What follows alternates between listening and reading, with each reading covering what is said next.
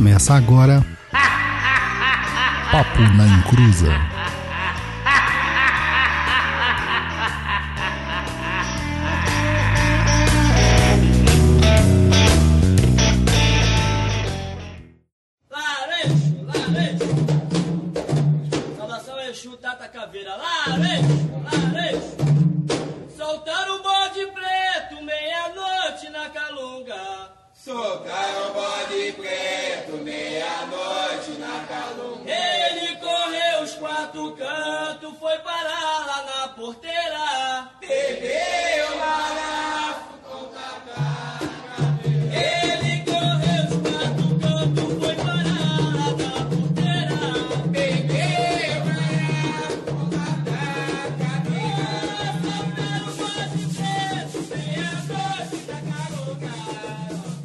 Pessoal, boa noite. Aqui é o Luiz Guenca.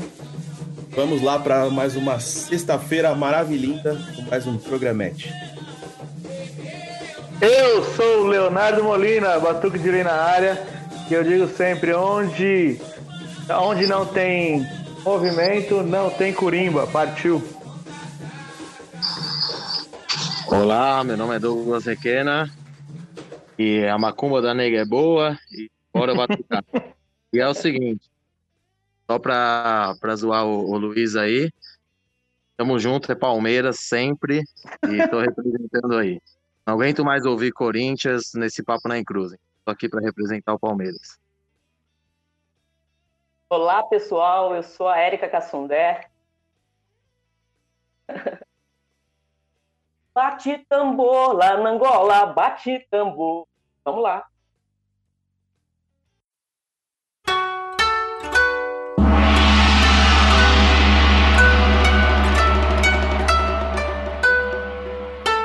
Lecados do japonês, né?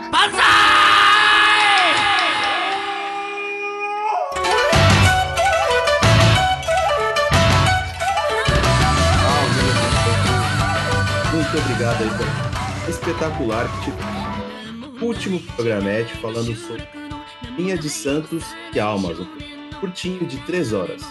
A galera adorou o conteúdo, muitas mensagens de apoio. Gente, vocês estão incríveis. Continue aí indo a gente nas redes sociais para o que acontece aqui. Não conhece? Toma nota lá no Instagram www.com barra papo na inclusa ou arroba inclusa. O Instagram pessoal do Douglas é Douglas Rainho 7, meu é arroba Bencante, ENCA. Facebook é facebook.com barra papo na inclusa. Nosso blog com muitos textos e é www.perdido.co. Tem o C e o O mesmo, não tem E, tá? É, os lá em www.perdidoead.com. E aproveita aí até o final do mês, todos, eu disse todos, os cursos sem exceção estão com 50% de desconto na Black Friday. Então corre lá e já faz a sua inscrição. Escolhe lá qualquer curso com 50% de desconto.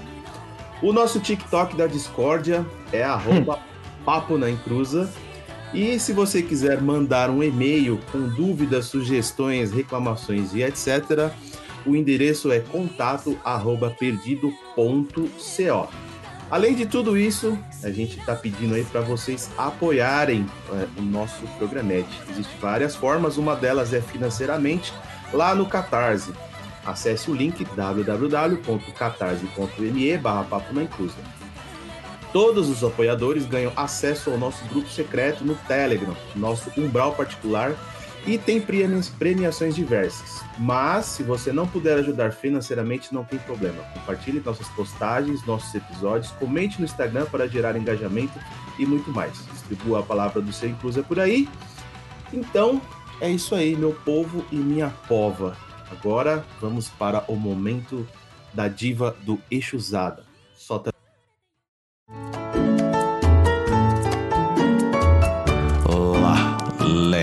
Li, Ló, Luana, Itkava. Vem patinar comigo nas estradas dessa vida, minha deusa. Vamos juntos bailar à luz do luar com sinfonia de Paradise, deixando aquela saudade cigana em nossos corações. Amamos você, esplendor de mulher. Enrosca no meu pescoço com aquele grito rouco e chama, chama o seu encruza. Obrigado a você, nossa estonteante rainha do sol nascente. Este e todos os outros programas são para você, nossa deusa.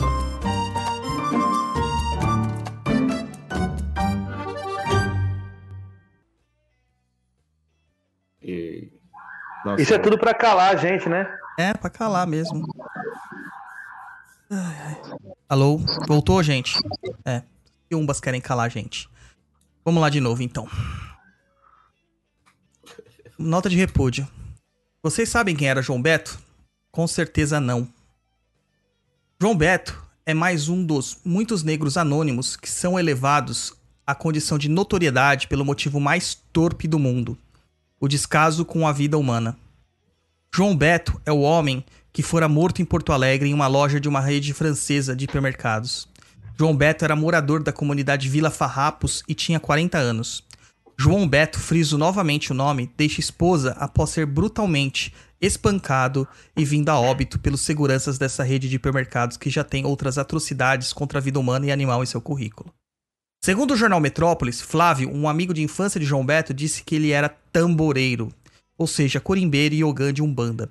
E ainda destaca, talvez por isso e por carregar seus fios de conta no pescoço tenha chamado a atenção. Um dos autores do crime é segurança do mercado e o outro policial militar. Nós, do Papo na Encruza, repudiamos todos e qualquer ato de violência. Mas nesse dia da consciência negra, parece que zumbi precisa viver cada vez mais. Não acredite quando dizem que o racismo não existe, quando não existe perseguição religiosa. A violência que estamos vendo é exatamente a realidade de muitas pessoas negras que estão o tempo todo sendo vítimas do racismo, do preconceito, da intolerância e sendo mortos. Ouçam, mortos. Você em sua vida privilegiada, incluo nós aqui na bancada, imaginem a cena de ver seu familiar sendo sempre parado pela polícia, sendo abordado e humilhado, sendo negligenciado pelo Estado, sendo colocado à margem de tudo e ainda sofrendo violência física constante. Imagine você voltar para sua casa e não ver mais seu pai, sua mãe, seus irmãos e afins. Isto é a realidade do negro brasileiro. Hoje poderíamos ter feito um minuto de silêncio, mas o silêncio não nos cabe. O que queremos é justiça, e a justiça em nosso país só começará quando o nosso som for tão alto que irá ensurdecer quem manda neste país, até que eles entendam que quem de fato manda neste país, neste local chamado Brasil, é o povo. Que Zambi proteja todas as almas e que Olorum receba em seus braços a alma de João Beto. Que sua família seja abraçada por Iemanjá, mas que Ogum e Ansan tragam uma espada para quem fez isso. Saravá Umbanda, Saravá toda a nossa ancestralidade africana e indígena, Saravá nossa mistura e Saravá João Beto. Isso aí, vamos pra pauta aí e pau na máquina. Vamos lá, minha gente. Depois desse momento aqui que a gente não queria ter feito, mas enfim, né? É necessário.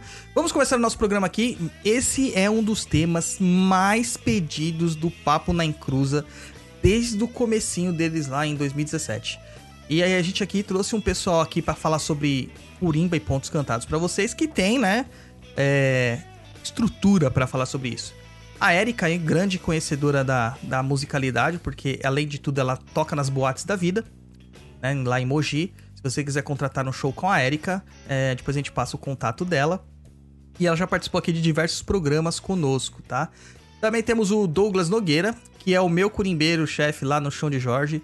É, manja muito do riscado. E aqui a gente só agradece a paciência dele em nos aturar. E o Leonardo Molina, que é o curimbeiro aqui da escola do. Como é o nome mesmo, Molina? Batuque de lei. Batuque de lei, isso mesmo, cara. Eu não, eu tô, eu tô lendo aqui na pauta, viu? Eu só queria que você falasse. Tô presente. Então, e ele tá aí pra gente também pra trazer um pouquinho do, da experiência dele como batuqueiro, ogã, atabaqueiro, o nome que vocês quiserem dar. Sejam bem-vindos, meu povo. Obrigada. Muito obrigado. Valeu, obrigado. Só corrigindo, Ixi, cortou, é. Douglas. o Douglas, Douglas Requena, tá bom? Ixi, falei Nogueira aqui, mano. Meu Deus do céu. É que é muito Douglas aquele chão de Jorge. É isso mesmo, Douglas Requena. Mano, são três Douglas num mesmo É muito terreiro. Douglas no chão de Jorge, exatamente. É muito Douglas num terreiro só. Então vamos lá, gente. É, para começar aqui nosso, nosso, nossa conversa, né? Eu queria saber pra vocês a questão do termo, né, que a gente utiliza. Porque a, a figura do curimbeiro, quando a gente pega a, a, a origem da Umbanda oficial lá com o Zélio de Moraes, ela não existia, né?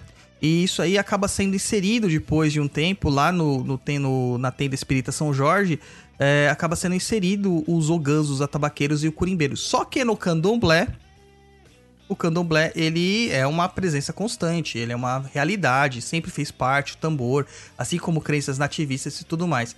E aí fica aquela dúvida, né? Porque lá no candomblé o pessoal chama eles de ogã, né? E na Umbanda, como que fica? Começamos bem já, né? Pode falar, pode falar. Ixi. O que acontece? Todo mundo mudo? Fala aí, Érica. Não, bora lá. Bom, vou falar de acordo com a minha experiência, né? Eu entendo que o termo Ogan é um termo emprestado mesmo, é, porém eu não me sinto descon- desconfortável em usá-lo, não. Entendeu? Na nossa casa, eu- quando eu entrei na Umbanda também, é, eu aprendi dessa forma, era assim que no terreiro que eu trabalhava nós éramos chamados, e mesmo sabendo, mesmo tendo essa clareza de que é um, um termo emprestado, não me incomoda. Então eu costumo falar Ogan, mas também não acho errado o curimbeiro, também não acho errado o tabaqueiro. É claro que se a gente for é, se basear na função que o Ogan exerce no candomblé, é uma coisa totalmente diferente do que nós temos na Umbanda, né? É, enfim, mas eu empresto, peço licença, empresto esse nome e me sinto confortável dessa forma. Bom, é, aproveitando o que a Erika falou, eu também não me sinto desconfortável de ser chamado de Ogan, é, mas eu entendo perfeitamente que, que não, não seria o termo mais correto é, por ser um termo da, do candomblé, né? É, querendo ou não, a Umbanda, a gente sabe que não começou com o Zélio, né? É uma polêmica grande isso. Mas, então, a gente sabe que desde cultos africanos, cultos indígenas, sempre a, a música teve presente, né? E, e o termo em si, Ogã, vem do, do, do mas eu não me sinto ofendido de jeito nenhum, mas eu acho que é, isso é realmente é de casa para casa, como cada um se sente mais confortável. Mas se quiser me chamar de curimbeiro, de atabaqueiro, de Ogã, seja o que for, eu tô, eu tô aceitando e, e recebo muito bem. Bom, lá na escola, como a gente já é o batuque, a gente tem por, por nomenclatura chamar todos nós de batuqueiro, né?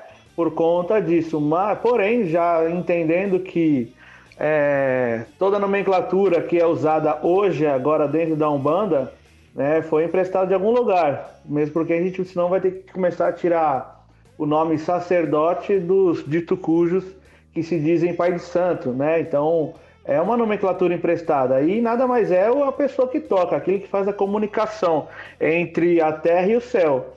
No candomblé chamado de Ogã, vamos, ser, vamos usar o Ogã, o curimbeiro, o batuqueiro. O que importa é o cara fazer o seu papel, independente de como ele vai ser chamado. É. E é isso. O legal é que lá no, no, no candomblé, geralmente, o cargo de confiança, né, o cargo do chefe, do Ogan chefe, é chamado de alabê, né?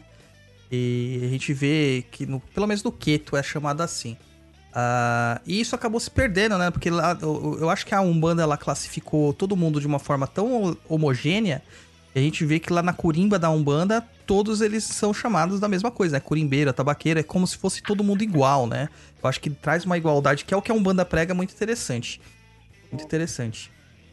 É, aconteceu já algum- nesse meu tempo de, de escola aberta e dando aula, é muitas vezes o cara que foi suspenso, Ogan, ele nem tocar não sabe, né? Ele não sabe nem o que deve preceder após essa suspensão, que não é somente tocar, né?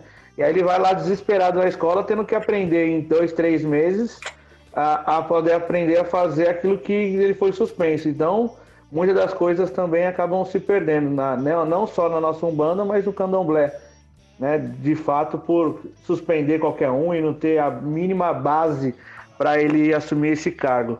É, justamente que eu acho isso interessante das escolas de Corimba é que elas te dão um meio para que você aprenda de forma segura. Porque eu vou te falar assim, por experiência minha, eu sou horrível para tocar atabaque, cara. Sou péssimo. Não tenho voz nem pra puxar ponto. Minha voz é baixa, minha voz é, é fraca. Eu não consigo nem ser o cara que tem mais voz dentro do terreiro, né? O que é estranho pra um pai de santo. Mas enfim. E aí, o, o- as escolas, elas trouxeram uma segurança pra pessoa que tava no atabaque. Porque a gente vai entrar daqui a pouquinho nos pontos, nos toques e tal. Eu lembro que no terreiro que eu fui feito, só existe um toque. É aquele toque padrão da Umbanda lá. O, o Douglas fala que é o, é o busca-pinga no boteco lá. É esse é o padrão, né? É esse é o toque Busca padrão. pinga no boteco. É, Exato. o- é o toque padrão. Quando ele falou busca pinga no boteco pra mim a primeira vez, eu falei, poxa, mas o que, que tem a ver, né? É porque o toque lembra que você tá falando isso, né? Parece encaixa a frase na hora do toque. E eu lembro que era só isso que tocava lá. E eu tinha muita curiosidade dos, das curimbas que eu via, sempre gostei muito da musicalidade é, com tambor e tudo mais, e acabei pegando isso assim e, e- e indo me instruir mais, entender os toques. E os toques têm muito a ver com as nações, com as origens. Meu, é incrível, né? Então, a escola de Corimba eu acho que é uma das poucas coisas cruciais dentro da Umbanda hoje em dia que todos deveriam praticar, Pra aprender mesmo essa estrutura, esse entendimento, da onde vem a Corimba, Pra parar de falar besteira que na Umbanda não se toca Corimba, né? Uhum, uhum. Mas vamos lá pras historinhas, né? É, e a gente tem o Itan lá jogando, depois eu vou postar lá no, no blog, a gente não vai falar aqui porque é perda de tempo. Mas dentro dos Itãs é dito que aquele homem, né, chamado Ogan, recebeu de Exu a missão de tocar o tambor aqui na Terra, né? Só que eu estava lendo um, livro da Lídia Cabreira, uma socióloga, antropóloga é, cubana, e lá ela fala que foi Xangô que tomou essa presunção, né, dos tambor. Porque ele seria o dono do som e o dono do, do- da, da musicalidade. Dono do couro, né?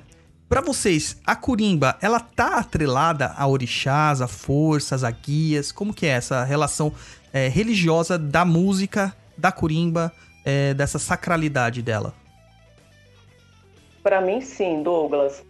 É, e, e eu achei bem interessante isso que você pontuou agora, pelo seguinte: é, quando nós abrimos a nossa casa, e, e graças a Deus, dentro de um mês, um mês e meio, a gente precisou conversar com o responsável pelo espaço para alugar um, um, um pedaço maior do espaço, porque cresceu muito rápido, assim, a assistência chegou chegando. E, e teve um momento onde me foi passado, né, me foi pedido pelo, pelo guia-chefe para fazer uma firmeza na nossa curimba, para firmar a nossa curimba, para ela ter mais, é, não que ela não estivesse sustentando, não era isso, mas era meio que assim, prepare que a lambada vai ser forte, né? Então Certo. precisa preparar a, a, a curimba e os curimbeiros, né? Ah, e aí eu perguntei, tá ok, mas vamos fazer uma, uma firmeza, vamos fazer o quê? E ele falou assim, ó, eu quero que tenha uma guia de Xangô. E caramba, e aquela história, né, de que manda quem pode, obedece quem tem juízo, né? Com certeza. Então, tá bom, vou lá. Conversei com a Andréa, né? Quem, para quem não sabe, é, nosso terreiro é dirigido por duas mulheres, eu e a minha esposa, né? E falei, ó, pediu para fazer isso e assado, uma guia de Xangô, ok. Providenciamos uma guia para cada curimbeiro, é, fizemos a, a, o- a cerimônia, ok? Tudo certinho. E depois eu fui questionar, mas por que Xangô? Por que Xangô? Por que Xangô? Fiquei no vácuo, é lógico. E depois eu fui ler. Fui ler um pouco mais a respeito do Xangô. E assim, eu vou dizer a conclusão que eu cheguei. Se, enfim, outras pessoas se identificarem bem, mas enfim, foi a maneira, foi o caminho que eu encontrei. Ah, bom, Xangô, né? Xangô, o responsável aí pelo, pelo, pelo trovão, né? Pelo, pelo som do trovão, que acaba antecedendo, né? A, a, a chuva, né? É, é, como se diz? É, me fugiu a palavra agora, mas enfim. O, o- Sinalizador. Exato, é um sinalizador do que tem por vir. E a Corimba nada mais é do que isso, um sinalizador do trabalho que tem que está por vir, né? Também, né? Então, assim, foi essa, foi esse o caminho que eu cheguei para poder entender e achei incrível porque para mim isso me respondeu, entendeu? É, na, na casa onde eu iniciei, não tinha a Corimba não tinha nada a ver é, a relação, né? da Curimba com o orixá, é, até porque acredito que cada casa trabalhe de uma maneira mesmo e tá tudo ok. Nessa casa especificamente, quem cuidava da curimba era seu Zé, entendeu?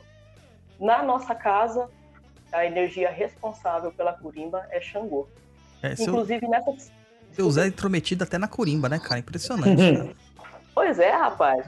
Inclusive nesse dia, para esse dia específico, é, eu compus um ponto, um ponto para Xangô, é, pedindo justamente por essa firmeza na- da nossa curimba. Poxa, que legal, cara. Que legal. Deixa eu contar uma, uma curiosidade aqui. É, além do, do, do chão de Jorge, que, que é onde eu tô, tô contribuindo lá com, com o Douglas, com o pessoal, eu toco numa casa já há alguns anos, né? O Templo Luz, Luz da Lei. E como Moga principal, né? Vamos, vamos assim dizer. E coincidentemente ou não, também em algum momento dessa minha trajetória de 7, 8 anos, é, eu sonhei que eu acendi uma vela marrom antes de tocar. E desde então, né, marrom dentro da, da, da casa lá, é, é para Xangô, né? Isso depende de, de terreiro para terreiro. Mas desde então eu acendo todo, to- antes da gira, sempre acendo a, a, a vela marrom. E eu sempre achei que era porque eu era filho de Xangô, né? Na, na minha cabeça. E depois de, de, de- Exato, achei que era por cor- corporativismo. E depois de alguns anos e de, de estudo e tudo mais, eu vejo que, que não, realmente é, é porque é, é ele o responsável, é ele que, que, que ajuda a segurar ali, né? Coincidentemente ou não, eu sou filho de Xangô, mas é, eu acho que isso não foi um corporativismo, né? Por mais que eu achasse isso no, no, no início, né? Boa. É, dentro de- desse tempo que eu tenho né, de, de, de tocar, desde os 13 anos, e aí de alguns estudos que a gente vem fazendo pra, por conta para ensinar realmente outros, outras pessoas a tocarem, a gente chegou à conclusão, né, por estudo e por tudo aquilo que, que se apresenta, que né, na- de- de- dentro desse Tan, Exu ainda é o senhor da comunicação. Né, mas dentro do atabaque, né, que é chama, a gente chama de triagonia do atabaque, ele é composto por três orixás regentes, né? Ogum entra nessa, nessa, nessa pauta, Ogum, Xangô e Exu, né? Onde fazem realmente o par da justiça ali, onde tudo é, onde é tudo escrito, tudo determinado e toda a mensagem chega em todo canto. Então, independente da, da casa, ele vai sempre compor esses três. E aí a gente consegue identi- identificar ainda o, o responsável pela, pelo atabaque, né? Não somente aquele poder maior, como a gente tem, por exemplo, no, é, no Congá ou na Tronqueira, né? O atabaque ele também tem um regente ali. Muitas das vezes é o caboclo ou o seu Zé que acaba entrando de gaiato lá, mas é, é onde leva, onde conduz essa espiritualidade na música. E aí a gente, eu ensino lá como é que faz, tanto que eu tive uma há pouco tempo atrás uma experiência muito legal de uma, de uma onde um lugar onde eu dou aula e ela falou, olha, o que você está falando para mim eles não ensinam isso na, gru- no curso de sacerdócio. Eu falei, de fato, nunca vão ensinar mesmo, né? Porque isso não é uma coisa que vem da Umbanda agora, né? Onde a galera né, faz os seus amacis lá dos orixás e sai formado sacerdote. E aí ela abriu né, as portas da casa dela para que isso fosse feito e ela descobriu. Então eu falo que Xangô é presente em todo canto pela realeza, né? Mas Exu ainda, Orixá, faz a comunicação mesmo. E, e um- adendo já avisando, quem está escutando aí sabe que o atabaque cobra, né? E cobra muito. E é esses três aí que vão fazer o seu papel de cobrança pro curimbeiro que anda fora da linha. É, com certeza, né? Eu vejo ainda assim, o atabaque, ele tem uma função tão essencial dentro da Umbanda, porque o ponto de apoio do pai de santo não é o pai pequeno, a mãe pequena do terreiro. Porque geralmente essas pessoas, elas estão incorporadas. E as entidades incorporadas, elas têm uma missão de estar cuidando de cada uma das pessoas que estão passando lá em consulta. Quem está de olho na gira, né? E justamente isso a gente até faz um- um- uma ligação com o candomblé, é o curimbeiro. É ele que tá ligado quando tá precisando de chamar determinado ponto, quando tá precisando cantar pra determinada entidade, quando as coisas estão acontecendo errada. E ele põe a energia dele no tambor. É, então, se ele estiver pisando fora da linha, a energia que tá indo pro tambor também é energia errada. Então eu acredito que essa visão até da, dessa lei, né, em cima da, da, do, da Corimba é muito importante, porque ele é o organizador, ele é o ordenador, faz todo sentido o Ogum tá lá também presente, né? Sim. Ô Douglas, eu falo aqui, tem que falar, tem que, tem que estudar, porque é, a gente, quando toque, não, não dá para chegar e fazer, né? Simplesmente vai lá e faz. Não, não é assim. A gente tem prática, né? Entender quem é que tá ali. Porque na hora que precisa, de fato, é, tem que saber para quem vai recorrer, né? Às vezes, e eu falo que o, o Ogan tem a, a, função de levantar o terreiro, mas se ele não tiver muito bem firmado, ele vai fazer com que esse terreiro também caia, né? E aí não tem mais para quem recorrer, porque o primeiro que toma a pancada é o pai de santo, o segundo é o Ogan, o, o curimbeiro ali, e se ele não tiver muito bem colocado dentro da sua dentro da sua egrégora, ele vai vai tomar, vai apanhar. Com certeza. Na verdade, não é uma receita de bolo, né? É, eu brinco, eu brinco que eu brinco, eu, eu brinco que o que, que os guias de, de, de, de incorporação é Opa. Tá cortando, Douglas. Eu, eu, brinco que os guias de incorporação podem mistificar muito facilmente, né? Mas Ogan e Curim, Organ, Curimbeira é muito difícil mistificar, não tem, não tem muita escolha. Se não tiver uhum. preparado, se não tiver bem ali na gira na, na, naquele momento, não, não tem como fugir, né? Não flui, né? Não flui o trabalho. Não, não vai, cara. Exatamente. Não, e o pior de tudo é que a, a muitas das pessoas hoje, eles deixam muito, muito romanceado, né? Cara toca a gira inteira e sai com a mão cheia de bolha ou sangrando. E hoje tá meio. É, eu falo que é um romance, né? É um, é um carinho. Fala que não é. O cara que já saiu assim, é o que você falou agora, preparo. E quando ele não tem, a primeira coisa que vai sair é bolha na mão. E aí o final é sangrar, né? E a vergonha tá estabelecida.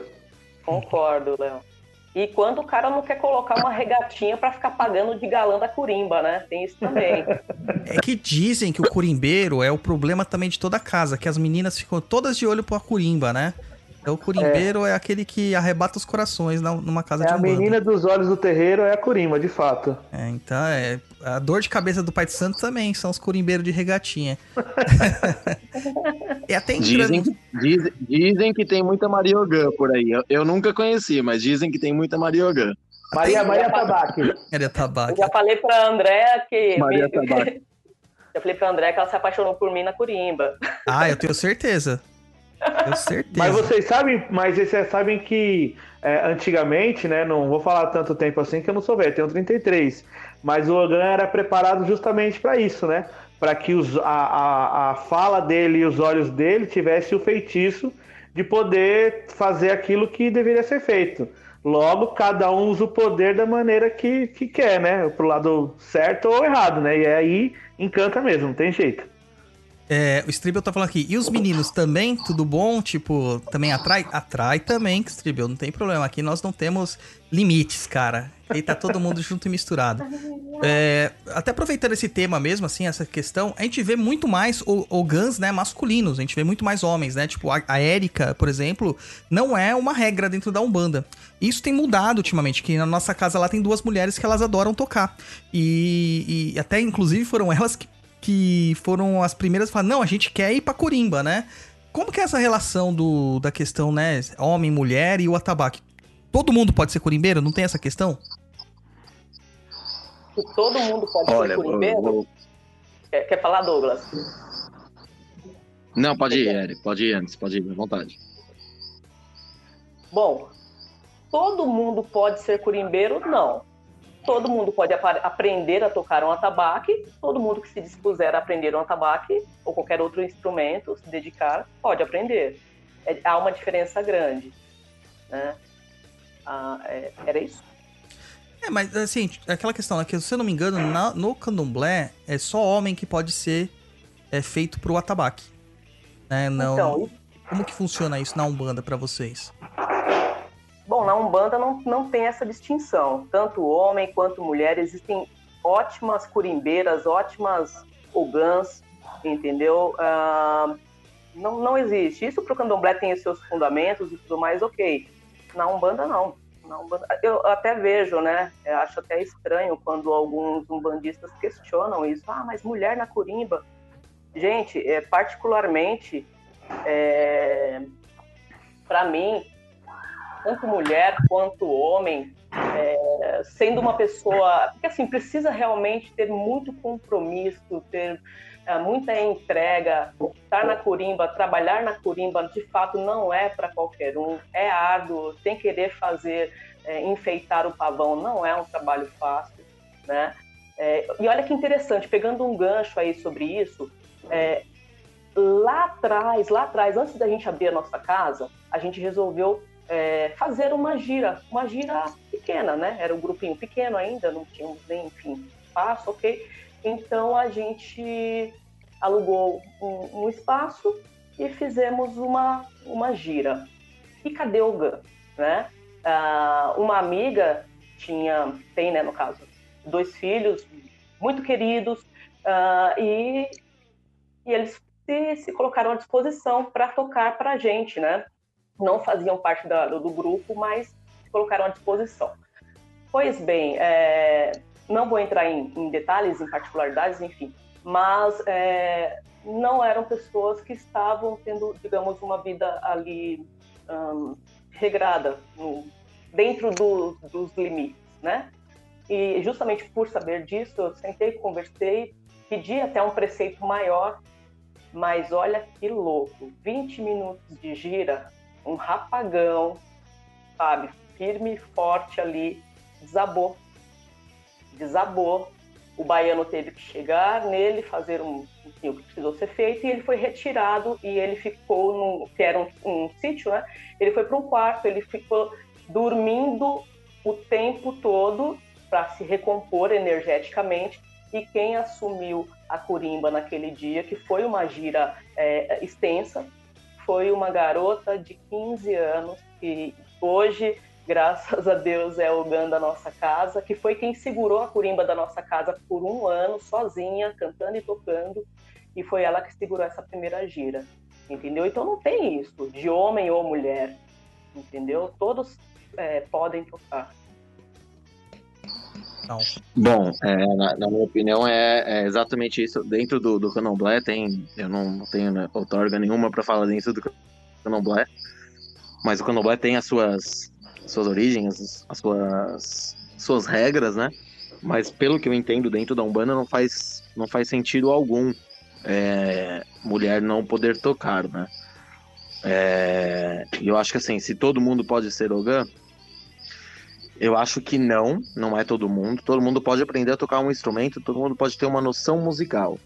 É, agora, todo mundo ter é, é, aquela noção, né, o, o feeling, é, aquela energia de saber na hora que precisa é, de tal ponto, de tal. precisa acelerar, precisa de, diminuir. Eu acho que isso realmente não, não é para todos. É, porém, eu acho que assim.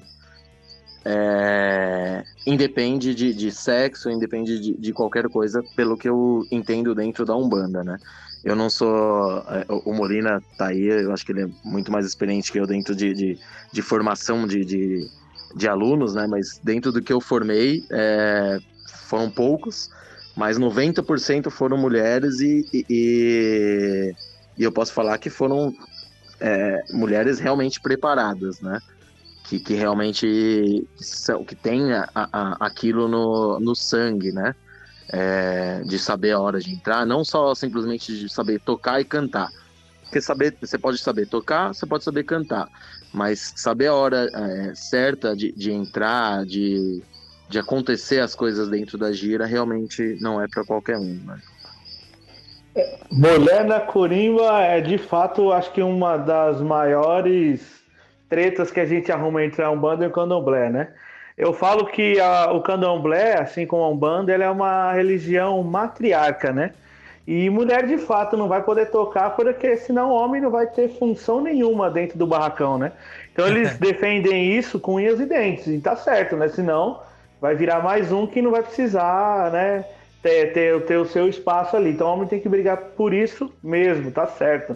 Né? Eu vejo que nesse período que a, o motivo de eles não deixarem é pelo período fértil que a mulher tem lá. Ela fica menstruada, o cara vai chegar pra mulher e falar assim: E aí, tudo bem? Você vai tocar hoje? Você tá menstruada? Né, já fica uma situação. Porque esse é uma, um período de extremo poder né, que a mulher tem. Tanto que ela também não pode cozinhar quando ela tá de bagé, né? Como eles dizem. Mas é por conta desse poder que a mulher tem. Né? As mulheres ensinam os homens a tocar, porque geralmente é as que estão mais tempo ali e a, ensinam o toque. Isso dentro da, da nação, né? Na Umbanda, mulher tá nem aí não. Mulher tem que, ficar onde ela bem entende, né? Se ela tiver é, preparada para isso, ela vai, eu tenho certeza que vai, vai desempenhar muito melhor que muito homem por aí. Tive já um contato com uma casa muito tradicional que tem aqui na altura Alvim, né, de Angola, que todos os ogãs, ogãs saíram e a filha do pai de santo foi ordenada para tocar durante sete anos. E assim, após o sétimo, chegaria outras pessoas para tocar. E de fato foi o que aconteceu. Então, casa tradicional, o orixá no búzio mandou e foi obedecido. Né? Não tem muito papo para ficar falando, não. Vai, vai, vai, ponto, acabou. E hoje na, na escola, de fato, a minha escola é composto 80% de mulher. No sábado, todas, todos os alunos são mulher. São mulheres que estão tocando, estão aprendendo, que querem aprender a arte. E uma hora vai acontecer de tocar. Então, tudo pode acontecer e mulher vai tocar. Aí colocaram aqui se mulher curimbeira chamam de samba. Não, não é nada de samba. Samba é outra coisa. E é um termo que eu acho que eu vi mais sendo usado mesmo só em Curitiba, cara, no Paraná. Aqui em São Paulo são poucos os terreiros que, que acabam usando esse termo samba. Seria um, É, li- um nunca- líder de curimba, no caso, né? O cara que coordena a curimba, pelo que eu entendo. Posso estar errado, né? É. Pode me corrigir. Não, eu nunca ouvi falar de, de, de nome de samba, não, pra mulher que, é, que toca, né? Eu já coloquei alguma, alguma, algumas polêmicas dessas que mulher não pode tocar. E aí você olha registro que tem não só aqui no Brasil, né? Porque o candomblé ele, ele cria suas regras é, porque é brasileiro, e aí a Umbanda cria suas regras também porque é brasileiro, e aqui a gente faz aquilo que a gente bem quer, né? Dependendo da- do, do tempo. É, mas lá fora você vê mulher tocando, sentada em foto preta e branca, foto amarela, né? De muito tempo atrás, e falar mulher não pode, tá, mas por que, que lá faz e aqui não, né? E aí junta-se diversas explicações e diz que isso é um dogma, ele tem que aceitar, ponto, acabou, e eu não sou muito adepto a aceitar esse tipo de situação, por isso que eu boto mulher pra tocar, sim, acho maneiro demais, acho top, inclusive. Eu também gosto muito. né? E vamos lá então, gente. Vamos seguindo aqui. O que, é, o que a gente associa diretamente com a curimba, né? Seriam os, os atabaques mesmo, os tambores, né? Que hoje estão sendo é, trocados por tumbadoras, né? É, mas existem outros tipos de instrumentos que a gente agrega à curimba? Vocês podem falar um pouquinho mais sobre essa musicalidade, essa, essa orquestra que se forma? Ó, do atabaque hoje, a gente vê, por exemplo, tem casas que tem lá é, oito pessoas tocando e colocam sete atabaques lá para tocar, né? E aí esses instrumentos que fazem a composição energética, que aumentam a frequência ou diminuem ou atinge algum ponto determinado durante a gira, que é esquecido. O primeiro deles é o agogô, né? O agogô, ele é, o, é, a, é a criança arteira que ninguém quer. Então o cara chegou lá, não tem atabaque, dá o agogô pra ele. Ah, o cara começou tocando agora. Ah, não sabe, dá o agogô pra ele. Né? E esquecem que o agogô, ele vem também né, do, do candomblé e ele é um instrumento de extremo poder. Né? Ele é reverenciado a algum, senhor do, do ferro, do aço. E aí esquecem, largam o agogô de lado, né? aquele que geralmente conduz o toque, que conduz a velocidade da cantiga, ele é jogado lá ou deixado pendurado na parede. E acho que esse é o primeiro a ser mal visto, né? É um é- até co- coitado do, do, do, agogô, né? Porque um agogô mal tocado, Deus me livre. Não tem quem aguente, né? É, eu, fui com a Bárbara. Atrapalha a gira inteira. Deus me livre. Eu fui com a Bárbara numa casa e, e nessa casa dava um agogô pra um rapazote, né, tocar. E você via que ele não tinha, né? Qualquer tipo de, de familiaridade com o instrumento. Cara, o atabaque dos caras era incrível, mas o agogô acabava com toda a estrutura da, da musicalidade, cara. É, e o agogô é, é- ele é dado aquele é, o- é dado ao, ao mais experiente, né? É aquele que conhece todas as cantigas, aquele que sabe todos os toques. O agogô, ele é o primeiro, por isso que ele é reverenciado a algum, porque ele, ele é o que vai ditar a regra do jogo. Eita. É o que vai à frente, né? É o que vai sempre à frente, então ele é esquecido. E um que largaram um pouco, né? Acho que é por conta da influência que tem aqui em São Paulo, foi o pandeiro, né? O pandeiro tá, foi esquecido, foi largado e muitas das vezes quando coloca, o pessoal acha lá, tá vendo lá? Já acha que isso aqui é samba. E Tá perdendo respeito. E não é, né? Não entende que o samba surgiu, né? é, de- dessa mesma estrutura de musicalidade trazida pela cultura afro, né? O pessoal desencaixa as coisas de uma forma. Eu não, não sei como conseguem fazer isso, né? Até nossa bossa nova, chorinho, é, outras, é, outras, outros ritmos brasileiros, todos eles são baseados, de certa forma, nessa miscelania com a cultura afro, né? Então Exatamente. não tem como perder isso aí. E, e aquela famosa, aquele famoso instrumento, a macumba? Uma coisa que eu, eu acho que assim, isso eu acho que vai no, no agogô, vai e, e até na própria corimba, né? É, com, com o professor que, que, eu, que eu me formei, que, que me ensinou tudo de corimba, o seu Roberto até, não tá escutando, mas já deixo um abraço para ele. É, ele sempre falou e eu compartilho com isso. Em muitas casas, tanto a corimba, aí vamos levar principalmente é, em outros instrumentos, o agogô, o pandeiro e, e tudo mais, é, acaba ficando as pessoas, ah, não incorpora, é, ah, não camboneia, então joga pra corimba, joga pro agogô, como algo não importante, né? Como, ah, o filho de santo, a filha de santo, ah, a, a criancinha que tá ali acaba indo pra, pra corimba, né? Não que não possa, é algo que, que chama atenção realmente de uma criança e tudo mais, mas acaba jogando, é, ah, não tem função, acaba jogando pra corimba, né? E para corimba ou para outros instrumen- in- instrumentos dentro da corimba que acaba atrapalhando a energia, né? Então eu acho que é, cada casa tem os seus instrumentos. Eu acho que é, o agogô para mim é, é sensacional dentro da é, dentro do, do culto, né? Principalmente dentro de, de algumas linhas específicas, o pandeiro também. É, mas eu acho que isso é, é algo que até uma crítica a alguns pais de santo que acaba ficando muito é, como segundo plano, vamos dizer, né? E que de certa forma não é que, que de repente você tá tocando lá o, o atabaque de uma forma e o agogô, o pandeiro pode qualquer outro instrumento pode derrubar a gira é, de uma forma que não há caboclo preto velho nenhum que consiga é, levantar, né? O, aproveitando aí de instrumento aí, o Juan perguntou o seguinte no chat: se é permitido berimbau e se já viram isso. Eu já. Eu já, e eu adoro berimbau. E numa gira de baiano com berimbau, berimbau bem tocado, eu particularmente gosto muito. Mas, assim, instrumento é aquela coisa, né? Isso tudo que a gente tá, tá falando aí, né? Não dá é, realmente para colocar na mão de alguém que não tenha ainda o conhecimento devido, porque vai naturalmente acabar atrapalhando, né? Atrapalhando energeticamente, atrapalhando a cadência, enfim. É, e influencia no, no desenrolar do trabalho de, de, de forma, de modo geral, né? Mas eu sou apaixonada por berimbau, gosto muito. É, o, o berimbau, assim como a macumba, né, que é o reco-reco, ou qualquer outro instrumento que tenha colocado é, dentro da musicalidade, ele era um, um grito, né? Ele era um chamado, ele era aquilo que dava voz que a quem não tinha, né?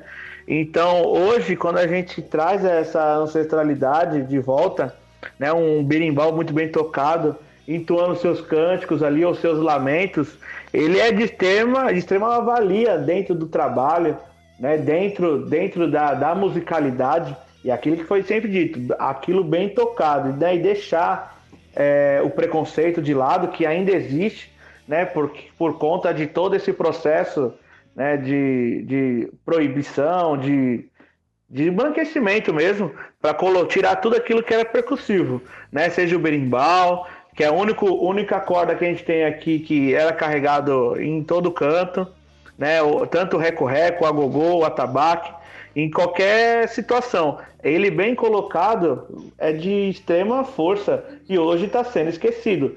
Por quê? Porque precisa ser feito tudo muito rápido, né? Então hoje abre-se terreiro na velocidade da luz e precisa alguém compor lá. Ah, joga alguém lá, né, sem ter a mínima noção, e seja que Deus quiser, e vamos contar apenas com a nossa fé, né? E a gente sabe que não é bem assim que, que tem que andar a parada, né? Pois é, né, cara? É complicado demais isso aí, né? E, e eu vou te falar que é uma dificuldade pra todo mundo que vai abrir uma casa que tenha fundamento. Porque, que nem o chão de Jorge foi aberto comigo, só eu. Não tinha mais ninguém lá. E de repente os filhos foram começando a chegar, não, nenhum deles é, tinha um contato muito próximo a mim.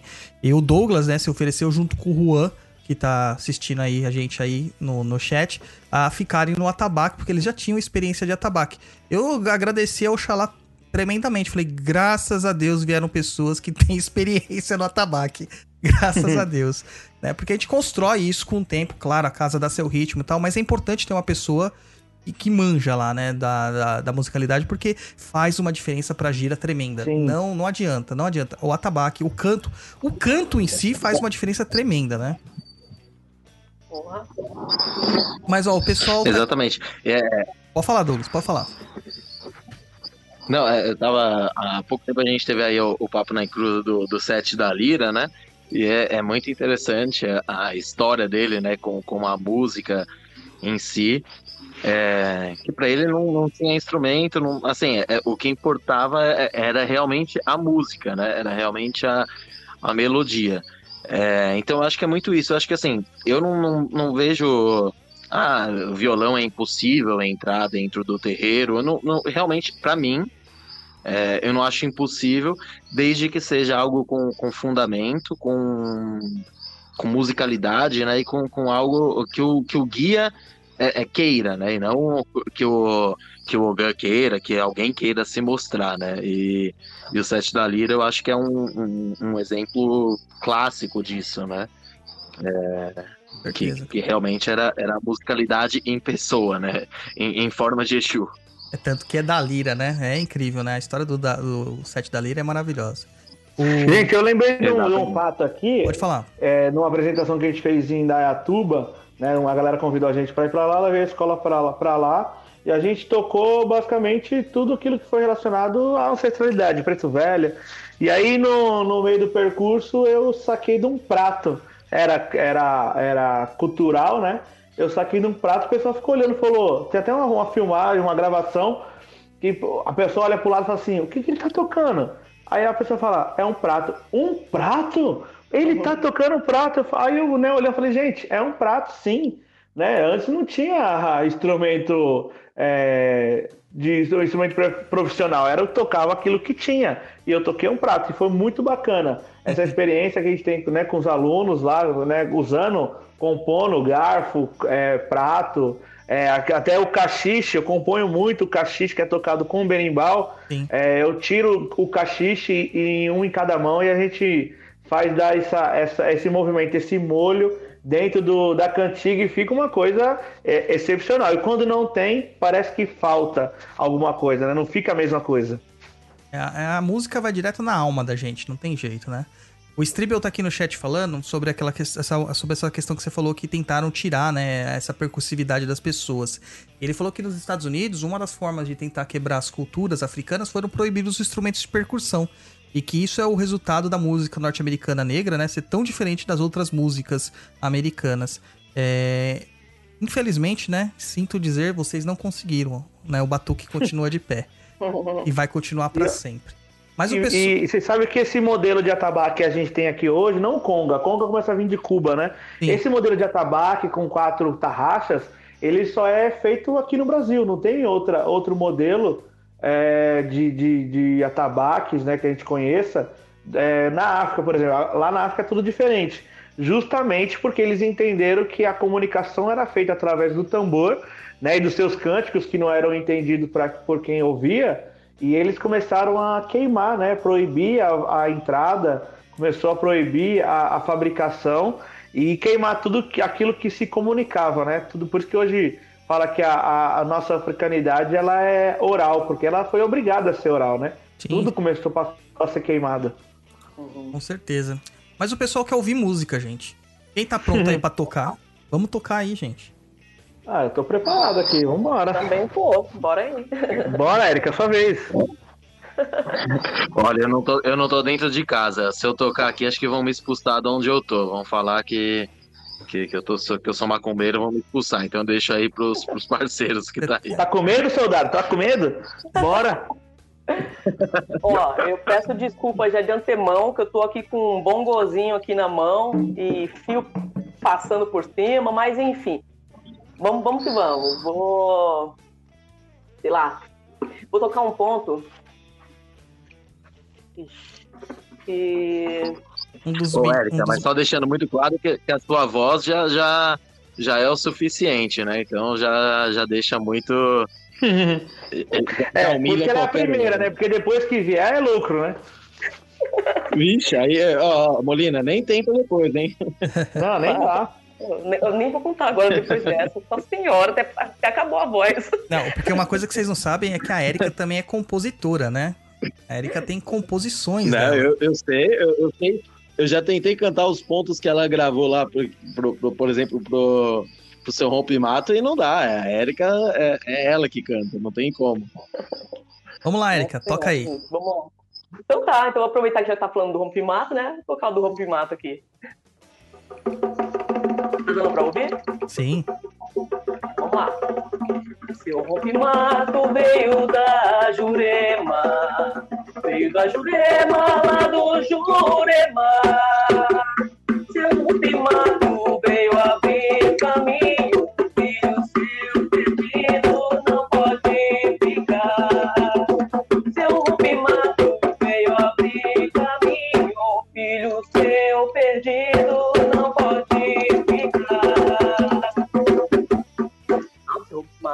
Saravá sem rompe-mato, ok, caboclo.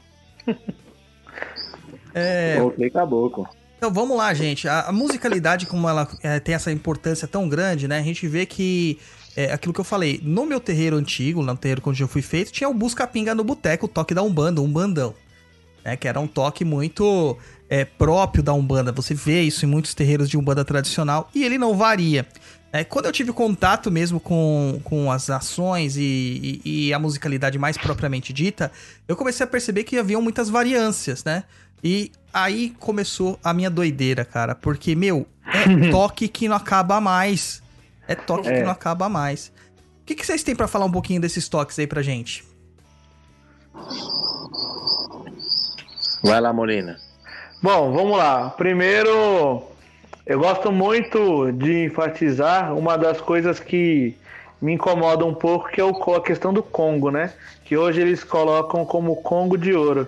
É, por conta de uma simples variação, né, de, de um estado para o outro, colocar uma preen- um preenchendo o espaço para o outro. Mas hoje é é muito terreiro que tocava, né, o tradicional e começou a compor outros toques já por questão energética, né? Viram que se tocar diferente toque, a gente atinge diferentes regiões, né? E, e associa com, com os orixás por conta de, de lugares de onde ele veio, né?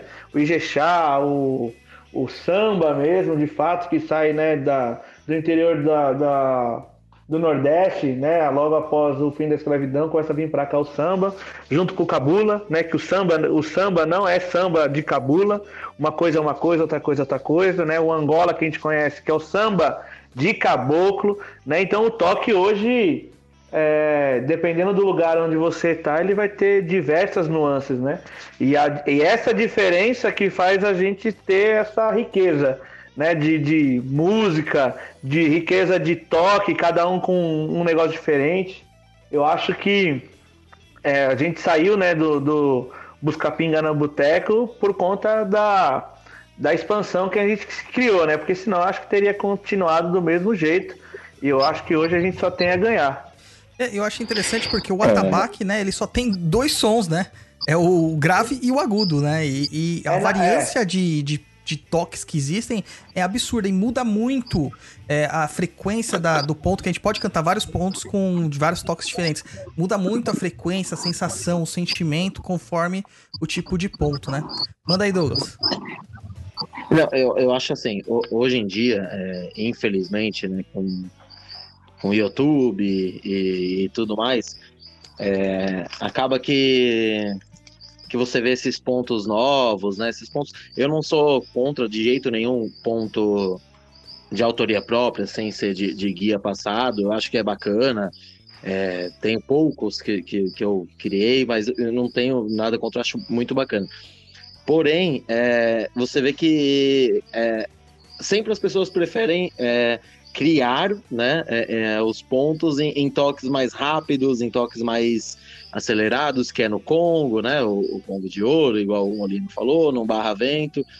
E, por exemplo, um Ijexá, é, eu, eu sempre digo que é, eu acho que o, o maior desafio é você. Você pode tocar qualquer é, vários qualquer toque, mas você tocar um Ijexá, que teoricamente é um mais fácil, mas você tocar um Ijexá bem tocado não é simples. E, e, e acaba dando menos importância importância para o ritmo, né? Para o ritmo do guia, né? Do, do orixá, do que é, aca- acaba se importando muito mais é, para a parte popular da coisa, né? Por exemplo, você fazer um ponto para Preto Velho no, no Barra Vento, né? É, não faz o meu- sentido, né? Meu professor coisa- falava, você vai quebrar, você vai quebrar o veinho na, na- na- nas, nas pernas dele, então não, não Mas tem como, a sabe dança que- dele é Mas você sabe diferente, que, né? é, você sabe que é uma, da, uma dos questionamentos que fizeram, né, e fazem sempre. Ah, mas o, esse na questão de toque não tem nada a ver com energia, né? O orixá vem com qualquer toque. Eu falei, tá, mas por que que você nunca tocou um barra vento pra Oxalá, então? Porque eu nunca ouvi, né? Um, um barra vento pra Oxalá, né? E por, Não, aí a Oxalá não vem. é, ficar É, não vem mais- com você. ele Eu vai falar, mas por quê? É até Porque não precisa, respeito, né, né? Não e, não, e não tem necessidade, energeticamente falando, de eu tocar um barra-vento para um orixá como Oxalá, como Nanã, né? Por quê? Porque não tem necessidade. Eu preciso ser objetivo, claro, direto. Eu preciso me conectar com essa força. Exato. Exatamente. Eu acho que E- tem- Opa. Vamos lá, gente. Vamos Pode lá. falar, Eric. Eu, eu acho que tem um preconceito mesmo, né? Bem pega- pegando esse gancho aí do Douglas, né? Do, do Requena, é, tem um preconceito com pontos classificados como simples. Simples não, não, não tem nada. Às vezes a pessoa tá ali é, como desdenhando, né? De um Ijexá e vai fazer, vai, faz de qualquer jeito, e não passa sentimento, e não tem ritmo, e não tem cadência, né? Então, assim, é, é e, e aí acaba valorizando, enfim, a- um ponto mais rápido, um ponto mais agitado, e esquece que, na verdade, tudo é uma questão de sincronismo mesmo. A energia, ela, o ponto tocado tem que ser ali equiparado à energia que está sendo evocada. Senão não, não casa, né? Não faz sentido, né? Não faz Não sentido faz. nenhum. Você cantar, Nenhum. você cantar barra vento pro, pro, pro vovô Chico, do Douglas, você tá ferrado, cara. Na hora que ele baixar em terra, ele vai te sentar a porretada, mano. Vai tacar cuí em você. Exatamente. Eu- É, é assim, né? Igual eu falo. É, você jogar uma panela no chão, tem- você- hoje em dia você vai ver pessoas incorporando Yansan. E jogou a panela no chão, fez um barulho, você vai ver incorporando. Agora você tocar um bem tocado, né?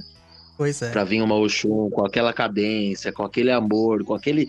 Com aquela coisa que, que vem de dentro, realmente é, é, é outra coisa, né? E o Ijexá, ele Não te é- abraça, né, cara? É um toque que te abraça. Então você tem aquela ida e vinda que você, você lembra da, da energia de Oxalá, de Nanã, de Oxum, né? Até de Manjá. Você vê aquela sensação de vai e volta do- do- da irradiação do guia, né?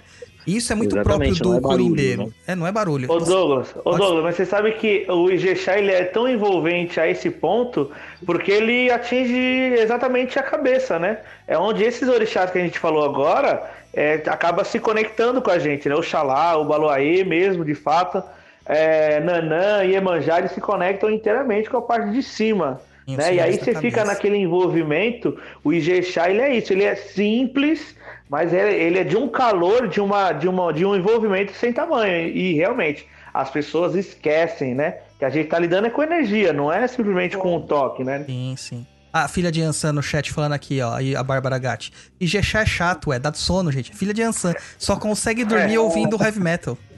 Não, não é filha de Ansan, não, cara. Ela deve ter ouvido, tocaram mal.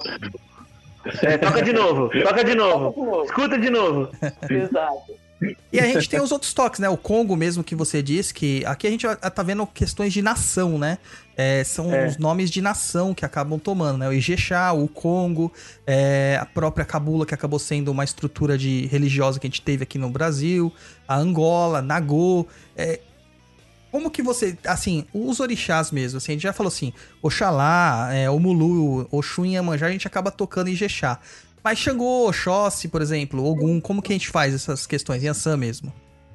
É, então, é, por frequência energética, esses orixás que a gente tem uma demanda, necessidade de frequência muito maior, né, um envolvimento do ar muito maior, aí troca-se o, o barra-vento, né, que é um poder que tem, a, a- tem o poder de movimentar muito mais o ar. Né, tem o Congo, que é tocado tanto para algum, quanto, tanto para Xangô, tanto para Oxóssi, que é considerado um toque né, de guerra, um toque envolvente também, mas que é, transita em outra energia, né? Uma energia um pouco mais de ataque, um pouco mais viril, né? Não tem tanta cadência como como o Ijexá ou Nagô mesmo, que tem a tendência a ter a sua similaridade no toque, né? Aquela cadência única, não tem tanta tanto timbre, tanto alto, um agudo ou tanto grave. Ele é muito repetitivo. E um, um, um barra-vento tocado para Yansan não tem, não tem um que não cai, né? Se É. tiver, se for fio, vai cair. É, eu, eu gosto muito de, de pontos mais rápidos assim, né? Sou filho de Ogum, adoro um pontinho rápido. Mas vou dizer que eu também me, me emociono com o Ijexá ali por causa do Ajuntó da Imanjá. Eu, eu acho assim, é, é muito importante dizer, é, é, o Douglas é até a prova disso, né? É, que eu tô indo lá ajudar no, no chão de Jorge com o pessoal, com o Juan e tudo mais. E eu sempre falo isso. É, no terreiro que eu, que eu toco há muitos anos, por exemplo, a grande maioria dos toques é no Nagô. Hum. Mas, querendo ou não, é uma tradição da casa. Eu não posso chegar lá, antes de eu chegar, eu tô lá há 7, 8 anos. Mas antes de eu chegar lá já se tocava. O, o Nagô, por exemplo, para uma defumação, pra um- pra uns- tirando dos orixás, que é, aí obviamente é específico de cada orixá, né? Você tem em momentos específicos. Mas o tradicional, você, você tem um toque mais cadenciado pro Nagô, né? É, é, e na, na casa, nessa casa já tinha essa coisa mais do Nagô. E, por exemplo, no chão de Jorge, é, igual o Douglas acabou de falar, já é algo já mais, mais acelerado, mais pro Angola, pro Angola mais acelerado, até para um Congo. Então eu acho que isso também é é função do, do curimbeiro, a tabaqueiro, o gun, seja o que for, de, de saber entender e, e não simplesmente querer chegar e mostrar e querer fazer o toque que ele gosta mais. Não, é, é realmente entender a energia da casa, né? E, e saber a, a, a importância da, da, da- daquele momento, né? Da, da casa e tudo mais, e, e saber respeitar isso, né? É, isso eu acho que é, é, é muito, muito válido dizer, né? Exatamente. Tem, tem essa questão também da, da, da, da origem da casa. É aquilo que eu falei, né? Lá no Oxum só tocavam o um bandão. É difícil você chegar e mudar a casa de uma casa de 75 anos de idade, né? Não tem jeito. E se tenta, você é brecado, né? Não tem tanto, não tem tanto muito papo furado, né? É, não Chegou, tem. Fez o que não deve, tchau, né? É, eu gostava Exato. muito de lá, cara, sabe? Porque eu- uma coisa que eu gostava muito do Oxum é que as entidades traziam muito ponto, sabe? É, então as entidades incorporavam, traziam um ponto, traziam um ponto, traziam um ponto. Era muito legal essa questão de, do repertório deles estar sempre aumentando. Eram pontos de forma simples e tal, como a gente não vê, não dá pra comparar com um ponto de festival, né? Que é uma coisa mais elaborada, mas com vigor, com um- um- um- uma energia de umbanda, o cheiro de umbanda, sabe? Quando você chega no lugar, É. você sente aquele cheiro de defumação, ouve aquele ponto, sabe? Isso é umbanda. Era isso que tinha lá, então isso me, sempre me trouxe muita familiaridade. Por isso que a gente acaba até deixando de lado certas questões assim. É. E hoje se perdeu também, né? Esse, esse, esse, esse envolvimento do guia com ponto cantado. hoje se perdeu, né? Por conta de vários fatores. Raramente hoje, numa casa que abriu recentemente, você vê algum guia chegando para cantar o teu próprio ponto. A tua confirmação, né? Hoje não existe mais. Hoje esse tipo de confirmação é abolido, né? Com Como se certeza. fosse algo é, prim- é, primitivo. Com certeza. E a gente tem. Exatamente. Pode falar, Douglas, pode falar.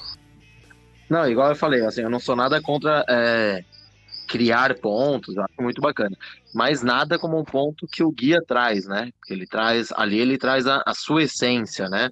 A sua energia específica, né? Do, do, do guia, né? Então, assim, é, é muito bacana você criar um ponto, uma homenagem, né? Você gosta, por exemplo, eu gosto do, do seu Zé, sou apaixonado pelo seu Zé, eu criar um ponto pro seu Zé é muito bacana, mas nada como ele trazer ali sua energia, né? Sua mironga ali dentro do, do ponto, igual o ponto riscado ele trazer dentro do ponto cantado, né? Exatamente. Isso, infelizmente, hoje não se vê tanto, né? Não, não se Então, vê. mas, é, é, eu também vejo o seguinte, que hoje houve de fato uma adaptação mesmo, até um respeito e, as particularidades também, enfim, de cada pessoa. É, e talvez até esteja fazendo esse comentário puxando sardinha pro meu lado, tá, gente? Assumo. Mas eu acredito que, ok, tudo bem, é, eu acho lindo, acho bacana. Eu, particularmente, nunca vivenciei essa experiência de ver um guia chegando e dar um ponto, né? E eu acharia o máximo, né, se isso acontecesse. Nunca vivenciei isso. Ah, mas isso também, para mim, não quer dizer que um ponto criado ah, não foi um ponto incluído. Não foi uma mensagem transmitida, intuída por, pelo, pelo próprio guia, ou enfim, pelo, pela espiritua- espiritualidade, enfim. É, a forma como ele utilizou para mandar aquela mensagem, para se comunicar contigo, foi diferente, acho que até respeitando mesmo as suas particularidades. É, outro dia eu estava conversando com o Douglas, então eu falei para ele assim, cara, a maioria dos pontos que eu já escrevi e, e não tinha nem como ah, virar e falar assim, não que eu ache que tenha problema você falar, eu vou pegar um papel e uma caneta e vou tentar compor um ponto ou compor uma música que seja. Não vejo problema nenhum. É a arte, né? Está expressando ali. Ah, mas a maioria dos pontos que eu compus foi dirigindo ou tomando banho, ou seja, não estava ali focada nisso, jamais. Então, simplesmente a mensagem vem, a, a letra vem, às vezes a letra vem junto com a melodia já. Eu já perdi ponto bacana pra caramba, porque eu tenho um péssimo costume que é eu não vou esquecer. Eu não vou esquecer, não vou esquecer. meia hora Aí já era. esqueci, já era. Então, assim, depois disso eu sempre. Ah, vem ali, eu já pego o celular já começo a gravar. E tem pontos que eu gravo, citadinhas. Então é isso. Eu, eu acho bacana essa questão do guia chegar e, e passar, ok, mas eu também acho interessante e importante é, essas outras maneiras também. Não, muito legal. Ô, Érica, inclusive, é, na- na- nas aulas que, né, que a gente tem aqui, uma delas é de criação de ponto. Né? Você sentar, você imaginar um guia que seja, né? ou vamos falar que tá falando do seu Zé, fala do seu Zé, e escrever de fato um ponto. Lá vai sair alguma coisa lá? Capaz que não. Mas você precisa manter um contato com a espiritualidade, né? E aí acontece exatamente o que você falou. Nessa, nesses 10 minutos que você para uma vez por dia para tentar escrever uma estrofe ou mesmo um ponto completo, a espiritualidade se encarrega de fazer a comunicação. E é aí onde a mágica acontece, né? Não vai, não vai fazer de um dia para noite, claro. Quem estuda música ou, ou tem uma, uma gama gigantesca de palavras vai conseguir formar algumas estrofes ali e colocar uma melodia. Mas a partir do momento que você está em contato, você vira um canal e a espiritualidade entende ali, o ponto vem com melodia, só falta o guia vir montado em cima de você. Isso que, que é, é, é, é, é- é fácil de ensinar, porém é a, a simplicidade de fazer não, não tá em só fazer, né? Precisa ter uma continuidade no processo. Exato. E, e, Léo, é, existem outras formas também do, do, do ponto vir na, na tua mente. É, comigo, não sei se contigo ou com, com o Requena já aconteceu. É, comigo já aconteceu, por exemplo, de vir a cena, a cena. E eu fui descrevendo aquela cena. E é, foi um ponto para Exu até, Exu Caveira. E, e foi muito louco. Foi muito louco aquilo. Parecia que eu tava realmente dentro de um, de um, de um, de um filme, assim. Foi bem interessante. É, aqui eles têm a, a festa mania de quando eu tô acordando ou tomando banho, eles vêm querer falar na minha orelha. Eu já fico olhando pra ver se tem alguém vendo pelado, não é A possível, gente né? tava falando isso É, essa é semana, hora né? de eu tomando banho, você vir intuir, ponto. Pelo amor de Deus, eu tenho que parar, pegar o celular, porque senão esquece. A gente tava É, falando isso essa semana. Eu e a Erika tava falando assim, meu, quer ver a hora da intuição, na hora das coisas vir? Tomando banho e dirigindo. Toda hora. É isso. É isso, de fato, é. Eu, eu acho assim, é, é, eu acho que é basicamente como um, um médium que estuda, né, é, aquela, aquela velha história do, do pé no chão e, e do estudar, né? Eu acho que os dois têm a importância.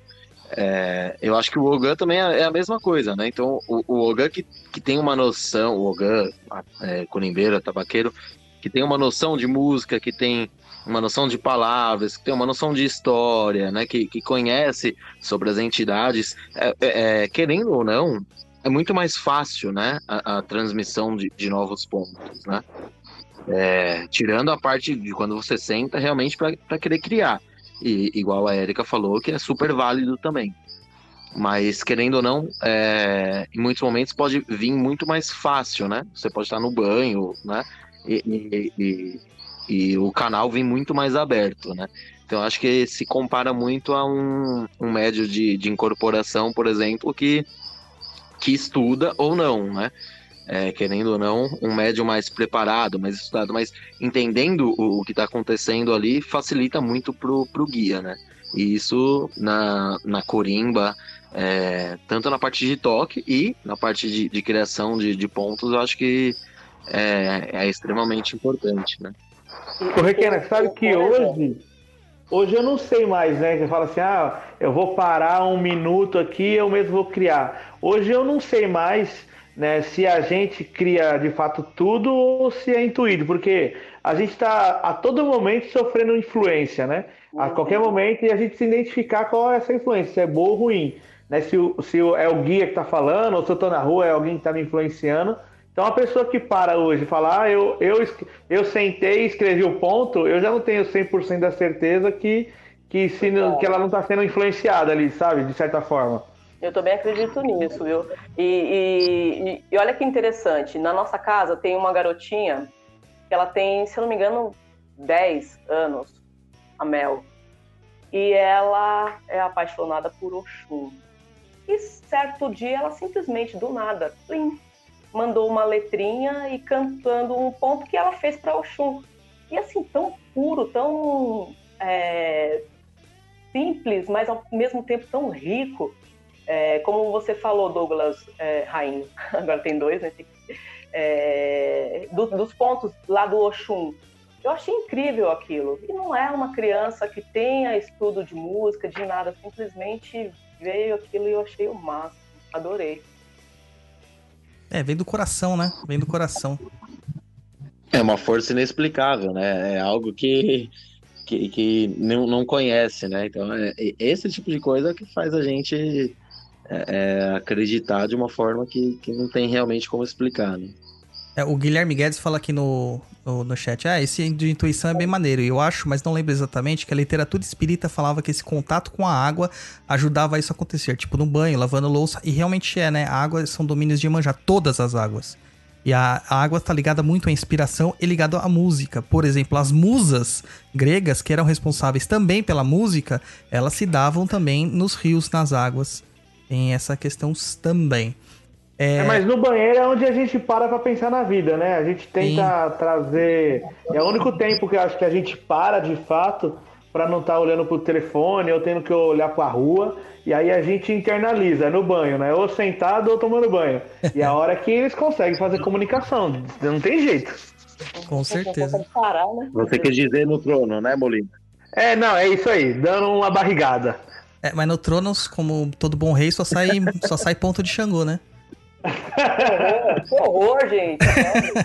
Ô, eu sou tão Xangô, tão Xangô, que às vezes eu esqueço, que gritar do trono pra trazer as coisas pra mim. Eu sou rei demais, né? Senhora, que bosta. Então vai, Molina. Que cai um raio agora em você, hein? Toca lá, Molina, vai aí, manda um ponto aí pra nós. Bora!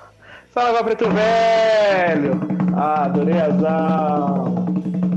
Meu mano, Preto Velho já está cansado.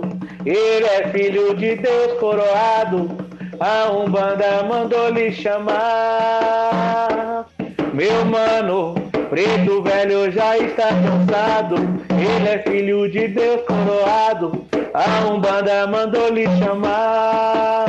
Uma vela acesa, um copo de água na mesa, um rosário de Nossa Senhora e a pemba de Pai Oxalá.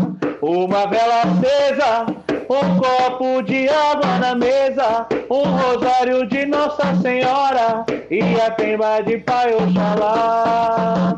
Saravá Preto Velho. Saravá, adorei as almas. Adorei as almas. Beleza, muito bom, muito bom. E aí a gente vê, né, que tem uma importância tremenda essas questões de pontos mesmo, e as pessoas têm que saber o que estão fazendo na hora dos pontos. Por isso que a gente tem categorias de pontos. Os mais conhecidos, claro, ponto de chamada, ponto de demanda, ponto de subida, que são o, o basicamente o, o, de chamada que a gente chama realmente, né, os pretos, os velhos, os caboclos, os, boia, os baianos, os boiadeiros, todos para virem trabalhar, né? E o ponto de subida é quando a gente se despede das entidades. Mas aí a gente tem um probleminha aqui, que ninguém entende. O que, que é o bendito ponto de demanda? Bendito ponto de demanda. Ponto de demanda nada mais é do que a gente colocar alguns verbos, né? O verbo que é a nossa ação. Então, se eu tenho, por exemplo, algumas cantigas de cortar, desfazer, quebrar, tesourar, desamarrar, desatar, ele tem a tendência a, a, a levar essa frequência para um ponto de demanda, é um ponto de ataque, né? Um ataque ou defesa. Eu gosto de muito de ponto de demanda de ataque, porque a gente nunca se defende, né? A gente tem que sempre se defender com um passo para frente. Então, o ponto de demanda nada mais é do que esse verbo muito bem colocado para desfazer, né? Aquilo que foi mal feito ou bem feito para um lado negativo. Então, o ponto de demanda vem para justamente auxiliar o guia ou, ou quem esteja fazendo essa ação a, a frequência energética ser alterada para que seja desfeito. Esse é o ponto de demanda. É, e, e, o ponto de demanda também, ele requer tanto esse cuidado na letra, né? Quanto no próprio toque, né? Não dá para tocar para quebrar uma demanda e gechar, por exemplo. Então aí requer uns toques mais rápidos, né? E além disso, É. exemplo... Oi? Pode falar, Erika, pode falar.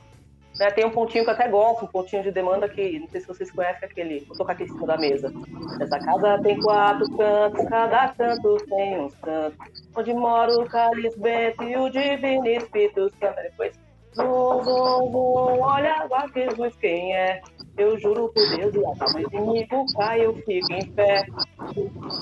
A gente canta uma um versão similar lá no chão de Jorge. Né? Fala, Douglas. Apesar que o que o. Deixa eu só concluir que é o que a Erika falou. Apesar de, de, né, o, o Ijexá ser um toque bem cadenciado, ele tem um poder, né? A frequência dele contínua faz também com que ele seja desfeito. Claro, não com, uma, né, não com tanta velocidade quanto, por exemplo, um barra vento, um samba. Mas um Ijexá, né? Eu, eu canto um. é, que eu ensino até. Eu não cantei tanto durante esse tempo, mas eu ensino a galera a cantar. Que é na Bahia do meu juazeiro, plantei um coqueiro na beira do mato. É de lá, é de lá, tem fogo queimando na banda de lá. Olha o fogo na mão do Pará, quem brinca com fogo pode se queimar. E a gente toca isso no Ijexá, bem cadenciado, é, com uma frequência única, né, direta, sem muito floreio. E a tendência é o negócio pegar fogo. Muito bom, muito bom. É, é, é isso que eu ia falar, exatamente. Acho que é muito no, no intento que você coloca no, no canto e no, na intenção, né? É, seja o toque que for. É claro que é, normalmente você vai colocar um, um toque de, de, de demanda num, num, num toque mais rápido, né? Isso é, o- é o normal, vamos dizer, mas não é uma, não é uma regra, né? É, por exemplo, tem um que eu gosto muito, é né, simples, mas a gente pode colocar para Exu, para Baiano, mas principalmente para Exu, que é aquele. É, só se for agora, Só se for agora. Exu bota inimigo da porta pra fora. É, e, e- e você pode colocar pra baiano, pra, pra boiadeiro, você vai colocar pra guias mais fortes, vamos dizer, né? Você pode colocar o nome do guia, mas eu acho que é, além do, do, do toque do canto, é realmente o intento, né, que o, que o Ogan, que o corimbeiro tá, tá ali tocando e, e, e tá ali fazendo junto com o trabalho com, com o, nem- o pai de santo é, barra o, o guia que tá ali incorporado naquele momento, né? Por isso que eu acho que é um trabalho em conjunto, né? É, e vale ressaltar sempre, se atentem ao verbo, né? O verbo que dá ação, dá o movimento. Né? Então, hoje eu vejo muita gente até cantando algumas cantigas e não sabe nem o significado, né? E tá cantando lá, falei, gente, presta atenção, né? Olha a letra, vê o verbo que está sendo empregado ali. Muitas vezes está cantando o ponto de demanda pro guia chegar, né? Nem chegou e já tá mandando o homem trabalhar, né? Vai, vai, presta atenção na letra que tudo funciona. Com certeza. O Stribel comenta aqui, ó. é, na casa lá, é, evitam pontos que falem de inferno, demônio, satanás e afins. Diabo velho, então, nem pensa. Cara, são os que eu mais gosto. Cara, eu tive uma treta esses dias. Treta assim, né? Um, é um desentendimento é, social, né? Vamos dizer assim. A pessoa. Mas ele tava não falando que ele não canta, né? Porque evita. É porque ele não canta de maneira nenhuma, porque acha isso péssimo e não sei o que. Eu falei, cara, mas você sabe, né, a, a- o significado desse ponto? Você sabe por que, que canta, que diabo tem. eh, Exu tem chifre, tem rabo, né? Você, você tem a noção. Não, eu só não gosto, nunca vou cantar na minha vida e tá tudo certo. Eu falei, bom, esse não quer aprender nunca e vai viver desse jeito, né? Tem um significado, né? De botar falando que é o demônio. E a galera. Isso, eu falo que esses aí são os quatro dogmas que a Umbanda criou. É justamente isso, é que falem do demônio, do inferno, de sangue e de Satanás, né? Isso é proibido, porque ah, ninguém pode ouvir isso. Né? Se assistência ouvir, nossa, o que, que ele tem a dizer sobre nós? Né? Mais ou menos nessa pegada aí. Pois é. Pois é. E, e, e como são banda acreditassem em céu e inferno, né, em sete pecados capitais, então é algo muito além, né? Eu acho que é realmente é, é, é, é- é o que, ele- que o Molina falou, é o, o- a, a questão que você está colocando, né? A, a objetividade do ponto ali, né? É, é, é, e muita Deu, deu uma cortadinha. gente se Deu delay. Pega simplesmente, ah, não, porque tá falando de diabo, porque não sei o quê. E, e no final das contas não sabe nem. E no final, e no final das contas não sabe nem o, o que tá falando, né? O que tá pedindo realmente. É, falta É. Muita, muito entendimento, muita estrutura. É, as pessoas não querem estudar, as pessoas esqueceram a tradição. Porque, apesar de falar assim, a casa antiga não ensina, ensina na observância e no dia a dia. É, é que muitas pessoas não querem aprender, elas querem que você pegue toda a, a informação e dê mastigada pra ela, que ela não tenha que se É. esforçar pra aquilo. Em dois dias. É, e não tem como, né? Você tem que suar e muitas vezes você tem que sangrar até aprender. Não tem jeito. Né? É, é- é absurdo, né? E são os, o- os pontos que eu mais gosto, cara. Diabo Velho, então, eu adoro. Diabo Velho é clássico, né? Não tenho nem o que falar mal dele, né? Mas só que esse negócio de, de céu e inferno é muito louco, né? Porque nesses lugares onde a galera não gosta de cantar é, pra, é, no caso, Lúcifer, né? É a galera que acende vela pro anjo de guarda, né? E fala que o, o capiroto não existe. Mas quer dizer, o seu anjo de guarda existe. São Miguel existe, tem lá, né? a Imagem com a espadona gigantesca lá. Mas o cramunhão lá que coordena lá embaixo, não, não existe. É coisa da igreja católica. E tá tudo bem, né? Se a galera acha isso, tá certo, a vida segue. Exatamente, é isso aí. Nós temos o estribo passando uma cumba aqui, mano. Raspa de vela, novelo. Bicho É. é, tinhoso, hein? Esse é, cara. É o nosso Jesus Cristo lá do Umbral. Top. É o Jesus Cristo que trabalha com os capeta. Isso aí é uma macumba, não é uma cantiga, não. Isso aí é uma macumba bem feita. Maneiro demais. O Thiago Oliveira fala aqui, ó. Meu filho de seis anos fica batendo no balde cantando. Puxou o avô que era Ogã. Cara, tem muito disso de família, né, cara? De ensinar, assim, né? De ter isso na raiz, né? Da família mesmo, né? Bem, bem legal, cara. Bem legal. É, Eu não consegui puxar pra ninguém da minha família. Acho que eu fui o primeiro, não tinha mais ninguém. Eu ia E aí falar eu- disso. A minha filha gosta, mas não gosta muito. Ela gosta no, no tempo dela, né? Mas eu fui o primeiro aí, eu acho, né? Ninguém me contou de antes, mas eu fui o, a ovelha, ovelha macumbeira que vai pra tabaque. E é muito louco É, eu, né? eu também, a experiência que eu tenho é eu sou ovelha macumbeira da família também. Não tenho, não tem ninguém que, que eu saiba, né? A não ser que for, for escondido, mas que, que, que gostou de, de um batuque também. Quando eu fui pra Umbanda, eu tinha vindo da igreja evangélica. E aí cheguei num terreiro, e eu sempre fui muito musical, né? Aí cheguei nesse terreiro, o que, que mexeu comigo primeiro? Lógico, foi a curimba. Tô ali sentadinha, esperando a minha vez, analisando, criticando o Diabo a quatro, e aí daqui a pouco eu tô batendo nas pernas ali. Nossa, que bom legal. Então, Deus a- é a- zoeiro, tá vendo como que o Deus é zoeiro? Deus é isso, ó. Rapaz, total. É porque eu falo, cara, se Deus não gostasse de festa, mano, é, os anjos não tinham nome de coros, né? Então, vamos parar por aí. E o filho dele não transforma- transformaria água em vinho, né? Pois é. As histórias que o cara conta. Só faltou o churrasco, né? Só faltou isso. É. Ele, ele, ele sacrificou um, né, um bichinho lá, né? Mas ninguém conta, mas deixa pra lá. né? é, o, deixa pra lá. E a gente falou, não falou do ponto de sustentação, né? Aquele Sim, que sim. compõe o restante das giras, né? Sim, que é o ponto do meio, né? Que é aquele que É o mantém ponto a do gira. meio, é onde tudo acontece, é onde tem um mistério, né? O mistério tá aí no, na, no ponto que sustenta essa gira, né? Onde dá a, a magia do negócio. E é legal, cara, que no, geralmente numa gira, a entidade chefe da casa, ela conversa muito com, não verbalmente muitas vezes, mas ela conversa muito com a tabaque energeticamente. Muitas vezes o, o, o Ogan, ele já ele tá começando a pensar num ponto e o caboclo, o preto velho que tá lá na frente, já tá fazendo exatamente o que o ponto fala pra fazer, né? É, é, essa sinergia energética é muito boa. Na sustentação, como é a experiência de vocês? Como que vem esse chamado pra vocês na hora? A Erika não, porque tá incorporada, né? Mas pro, pro Molina e pro É. Douglas, como que vocês pegam Ó, esse da, time? última, da última casa que eu participava na Corimba, o pai de santo não chegava muito perto, não, porque ele não manjava, né? Então, a, a- tudo que eu fazia era por conta mesmo e a galera tava comigo e ia na mesma levada, né? Mas a- as cantigas no, no meio de sustentação é, é muito do feeling, né? Do que você tá pensando na hora. Muitas das vezes vem aquele sentimento que você tem, ou uma lembrança repentina de um ponto que você não cantava há 10 anos, é, e aí ele vem, né? Eu, eu muitas das vezes agora por, por, por ter tanta cantiga, eu acabo esquecendo algumas, eu abaixo ali e a cantiga vem. Então eu acho que é muito do feeling, claro, né? Isso requer estudo, não vai vir um ponto da cabeça assim nunca, né? Que nunca ouviu.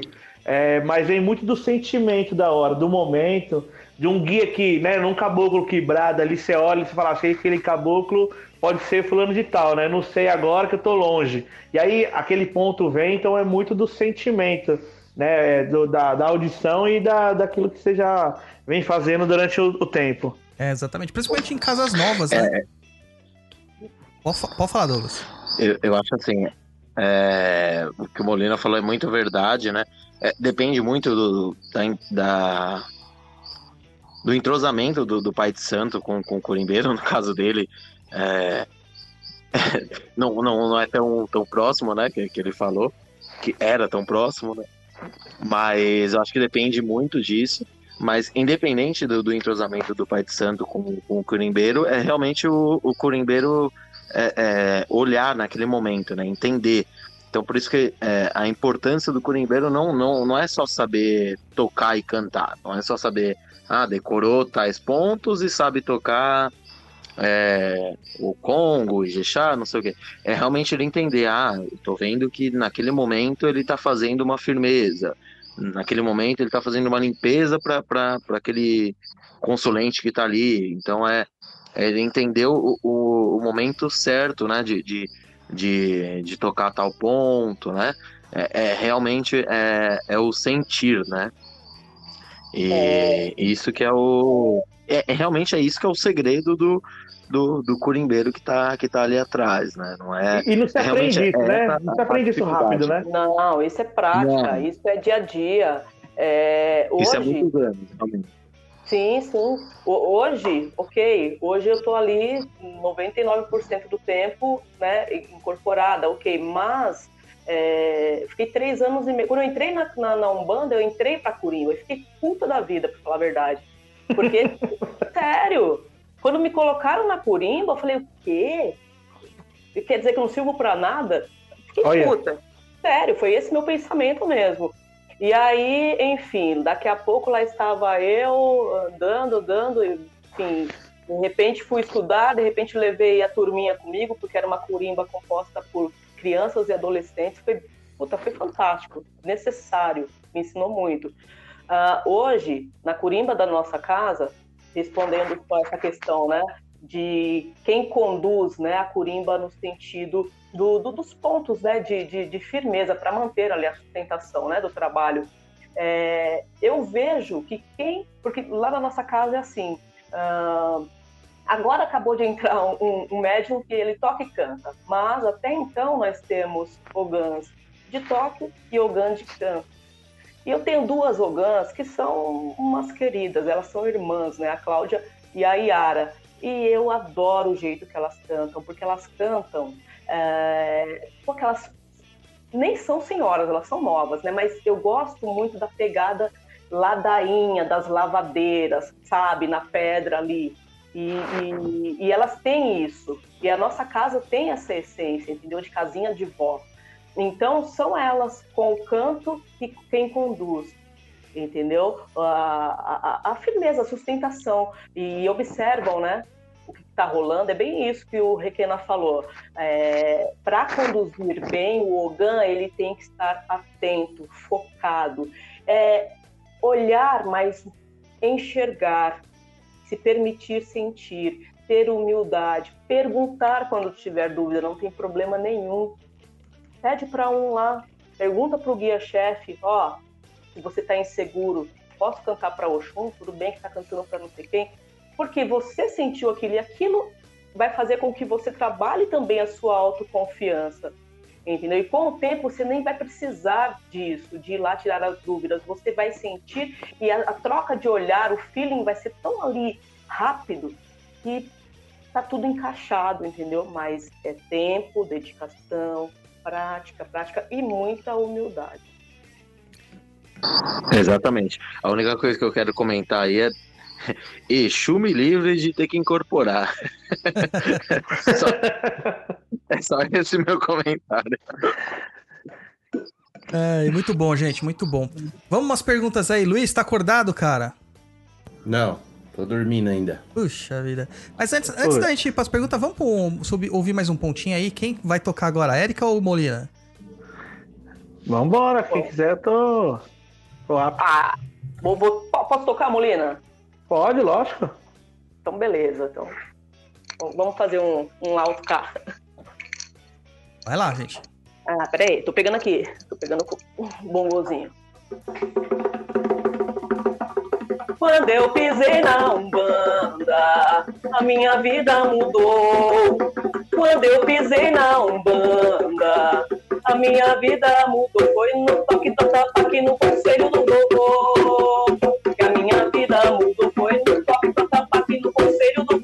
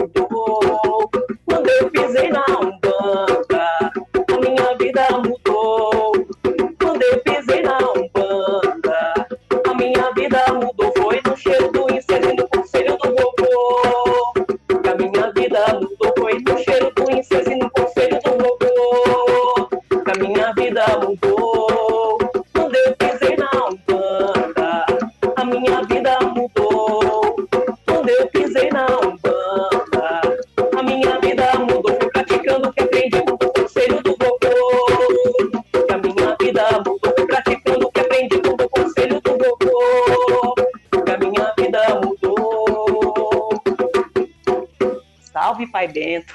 Salve. Salve.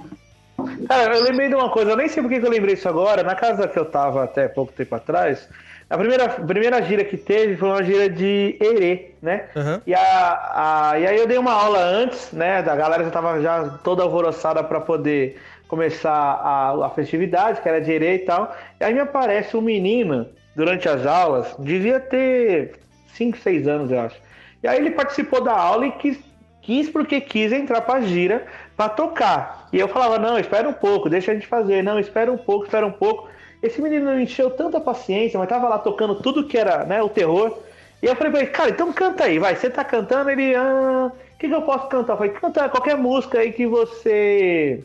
Que você toca, canta na sua escola aí, canta qualquer música. Esse menino me sacou uma cantiga que depois eu fui saber de onde que era. Mas eu nunca vi uma criança cantando e levantando mais umas 200 que tinha no espaço, cara. Meu e foi Deus. surreal. É esse negócio que fala, né? Não deixar ninguém tocar e cantar com o coração. Uma criança de 6 anos fazer uma festa de erê, pegar fogo como ele fez. Cara, foi surreal. É, aí falaram, esse moleque tem caminho pra ser o Gano, não tem, não tem como. Não tem como negar, Como- né? Tem volta. Como negar? Não tem. Ele mandou um pula-pula pipoquinha, olha só. Pula-pula pipoquinha, pula-pula sem parar. Pula-pula pipoquinha pra crescer e estourar. Cara, isso parecia. Parecia que tava fervendo. Parece que realmente. Não te, o Zerei tava sentado, tudo levantando, pulando, jogando coisa. Eu falei, gente do céu, eu fiquei aquilo e eu levei pra minha vida inteira agora, né? É que- Agora eu não vou esquecer já nunca mais. Que lição, né? Que Nesse momento você, você, você cruza os braços e fala, vai lá, né? Falei, vai, vamos, bora. Você, Foi né? demais. Duvidou? Vamos ver o que, que você é capaz. É, toma essa, Levo, toma essa. Vai lá, Luiz. Primeira pergunta aí. Vamos lá, então, começar com as perguntas. Lembrando aí, pessoal, quem se tá, fica à vontade para responder, tá? Tá. É, o Gustavo Garcia pergunta: Em uma casa sem curimbeiros, um zelador barra pai pequeno pode tocar o atabaque para iniciar os trabalhos? Já ouvi falar que Ogan tem sensibilidade barra inspiração maior, porque além de saber os pontos cantados, ele sabe o momento certo de cantar para uma entidade específica, como se ela avisasse e ele, olha, estou aqui e sou entidade tal.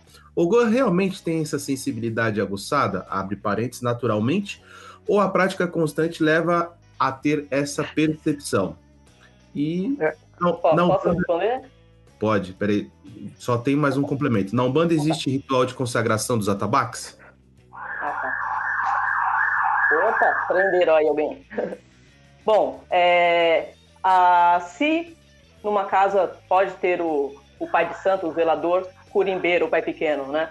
Sim, é, a nossa casa é um exemplo disso, né? Eu, eu sou dirigente e eu adoro tocar na curimba. E, e todos os términos dos nossos trabalhos, quando a gente é, chama Yansan, né? Saúde Yansan, saúde do povo d'água, para encerrar, eu vou para curimba. Eu vou para curimba que eu quero ver o bicho pegar fogo ali beleza, o pessoal ali na roda e eu vou para Corimba. Então, ok, sim. Ah, se o Ogan tem sensibilidade de inspiração ou se isso de adquirido conforme o tempo, né? Acho que são ambos.